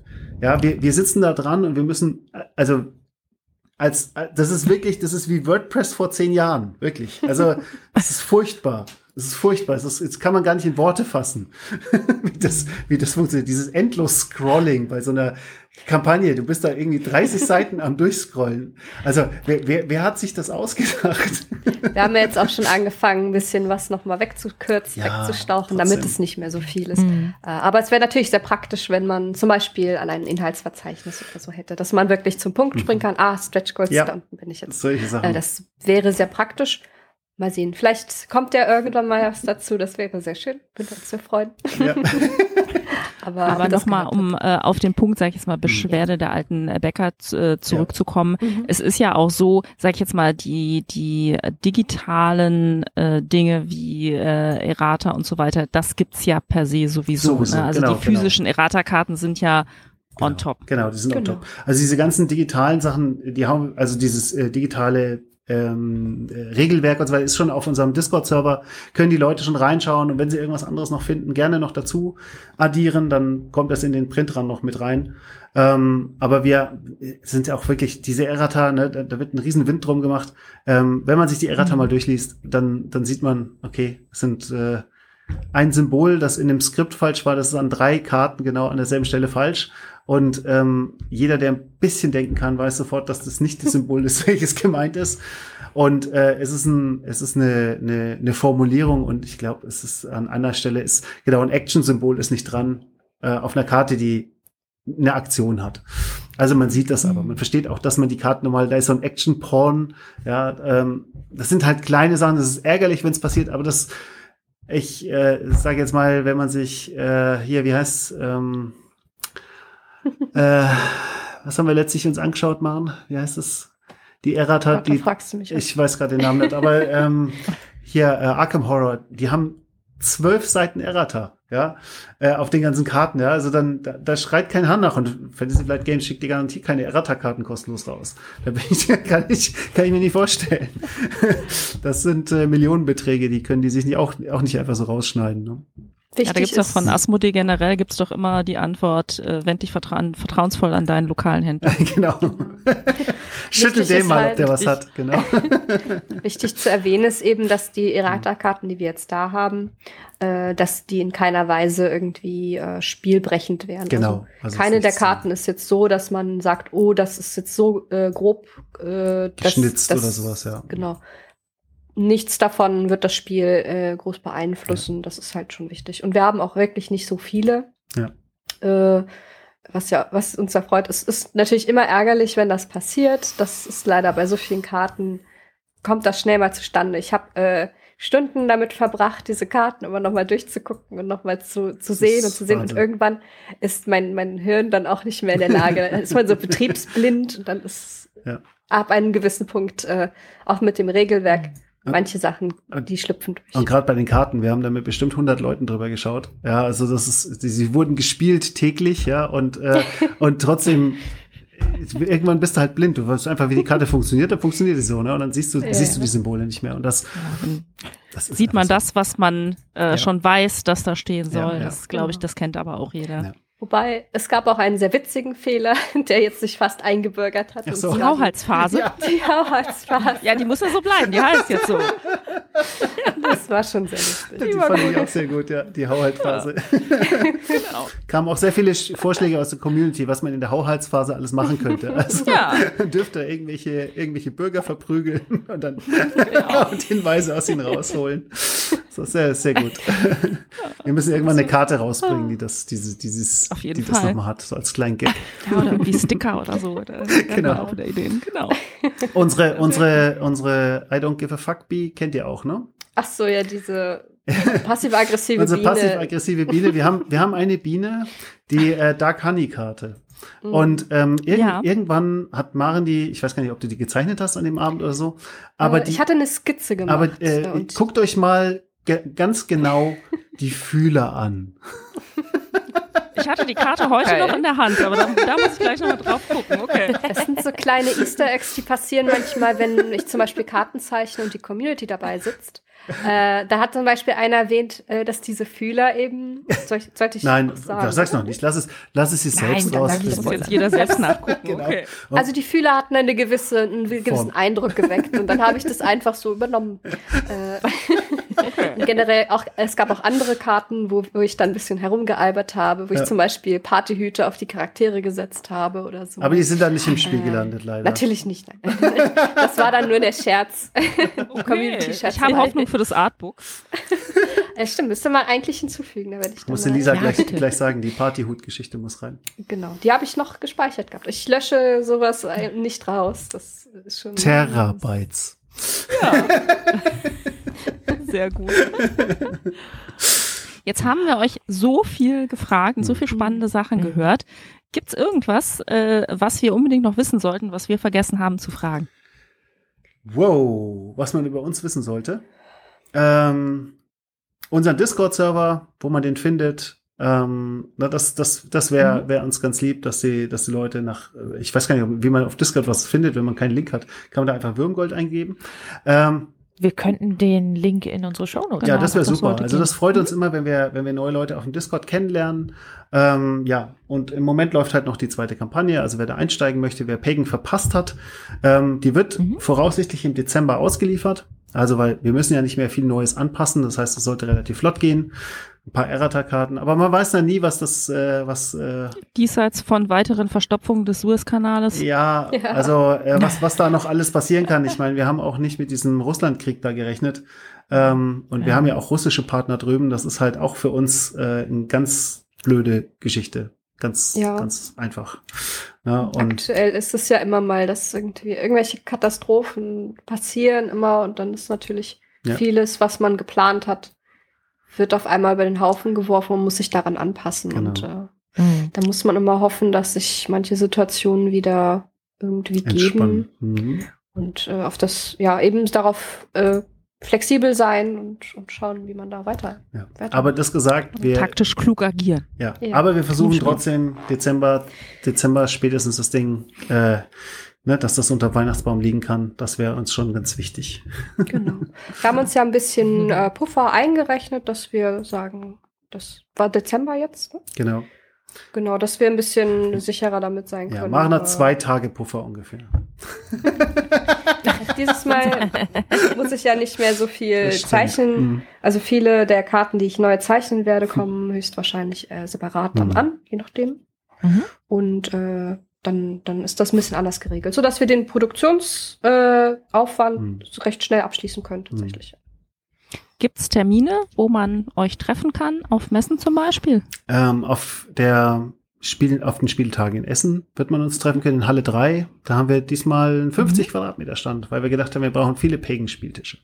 Unbedingt. Cool. Ja, aber ansonsten, ähm, wir haben, also wir sind nicht, wir sind nicht in Berlin oder in äh, Duisburg. Das ist alles, ähm, ich glaube, das ist nicht ganz unsere, unser Zielpublikum, so vom, vom Gefühl her. Na, und Mhm. ähm, das, das dahingestellt, aber wir haben auch nicht, für uns ist halt auch immer ein sehr großer logistischer Aufwand, auf so eine Messe zu fahren, weil wir als Verlag, ähm, der Sales Manager sitzt unten in Bayern, äh, Maren sitzt in Berlin, ich sitze in der Nähe von Braunschweig ähm, ne, und der Rest des Teams auch quer verteilt. Und das heißt halt immer, wir müssen von überall her alle zusammenreisen. Dann müssen wir uns immer irgendwie äh, meistens irgendein cooles Airbnb suchen und da machen wir unsere Firmentreffen. Dann sehen wir uns zweimal im Jahr oder einmal im Jahr, wo wir uns dann wieder alle mal äh, richtig, richtig, äh, richtig Spaß haben. Okay, aber dann freuen wir uns auf jeden Fall, wenn wir euch äh, in äh, Essen dann am Ja, Stand gerne. wieder besuchen dürfen. Sehr gerne. Sowieso, Ja. wir wollten, ähm, wir wollten ein Treffen machen mit allen, die auf Karten gezeichnet sind. Also da bist du natürlich dann auch auf jeden Fall dabei. Ne? Also wir wollen alle Villager mal in Pose werfen bei uns am Stand. Cool. Okay, dann muss ich noch an meinem Kostüm arbeiten bis dahin und ein, äh, meine passende Kopfbedeckung heraussuchen. Mit Verkleidung wäre es natürlich extra, extra klasse. Also ein müssen wir mal Pagan-Cosplay. Das wäre schön. Ja, sehr schön. Ja, beziehungsweise so ein Meet and Greet, äh, wo man wirklich auch Zeit hat für alle. Wir hatten das ja jetzt im letzten Jahr, dass äh, uns auch Leute besucht haben. Ihr wart ja. Ja. auch dabei. Und so in dem ganzen Trubel hat man ja doch nicht so richtig Zeit, sich wirklich zu, zu unterhalten. Dann sind hier die Verkäufe und die Leute, die spielen wollen und die äh, äh, Spieltests, die Andreas und Alexander natürlich machen. Da ist so viel los die ganze Zeit. Das Deswegen wäre es eigentlich schön, wenn man sich noch mal gesondert vielleicht trifft. Äh, aber da werden wir mal gucken, So ob ein, wir was so da so in ein Würmgold-Sommerfest, ja? Ja, Sounds like a plan. Okay. Das äh, wäre schon spitze. Also wir werden dazu auf Discord wahrscheinlich äh, hier und da ein bisschen Ideation betreiben und gucken, äh, wie wir das am besten aufstellen. Und da wird es auf jeden Fall Informationen dazu geben. So, cool. So, Na dann wunderbar. bleibt mir an dieser Stelle nur äh, nochmal ganz herzlich äh, mich zu bedanken für den Besuch bei uns im Podcast. Viele interessante Informationen, eure Geduld für unsere vielen Fragen und äh, ja, dann äh, bis zum Sommerfest oder dann spätestens in Essen. Auf der Messe. Ja. Würde uns sehr freuen. Ja, vielen Dankeschön. Dank euch auch. Also es war, war eine Freude hier zu sein. Hat Spaß Ja, gemacht. Vielen Dank, dass ihr unsere vielen äh, Ausschweifungen hier auch mitgemacht habt. Wir waren ja doch recht äh, äh, talkative. Äh, Wir sind nicht als kurzer Podcast bekannt, von daher glaube ich, sind unsere Hörenden daran äh, äh, auf jeden Fall gewöhnt. Von daher, und es ist auf jeden Fall äh, super spannend, von daher Ja, super. Das freut ist das uns. schön, wenn wir viel Platz haben. Ja. Ja, Freut uns. dann bis demnächst. Bis demnächst. Bis Ja. demnächst. Tschüss. Tschüss.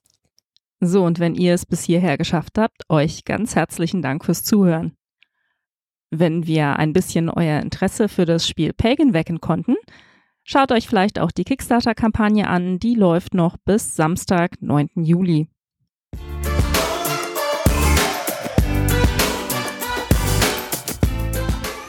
Wie immer freuen wir uns auch über Feedback von euch, gerne über Twitter, Instagram, YouTube-Kommentare oder pileofhappiness at gmail.com. Und besonders freuen wir uns natürlich, wenn ihr uns auf Apple Podcasts bewertet. Bis zum nächsten Mal. Bye bye.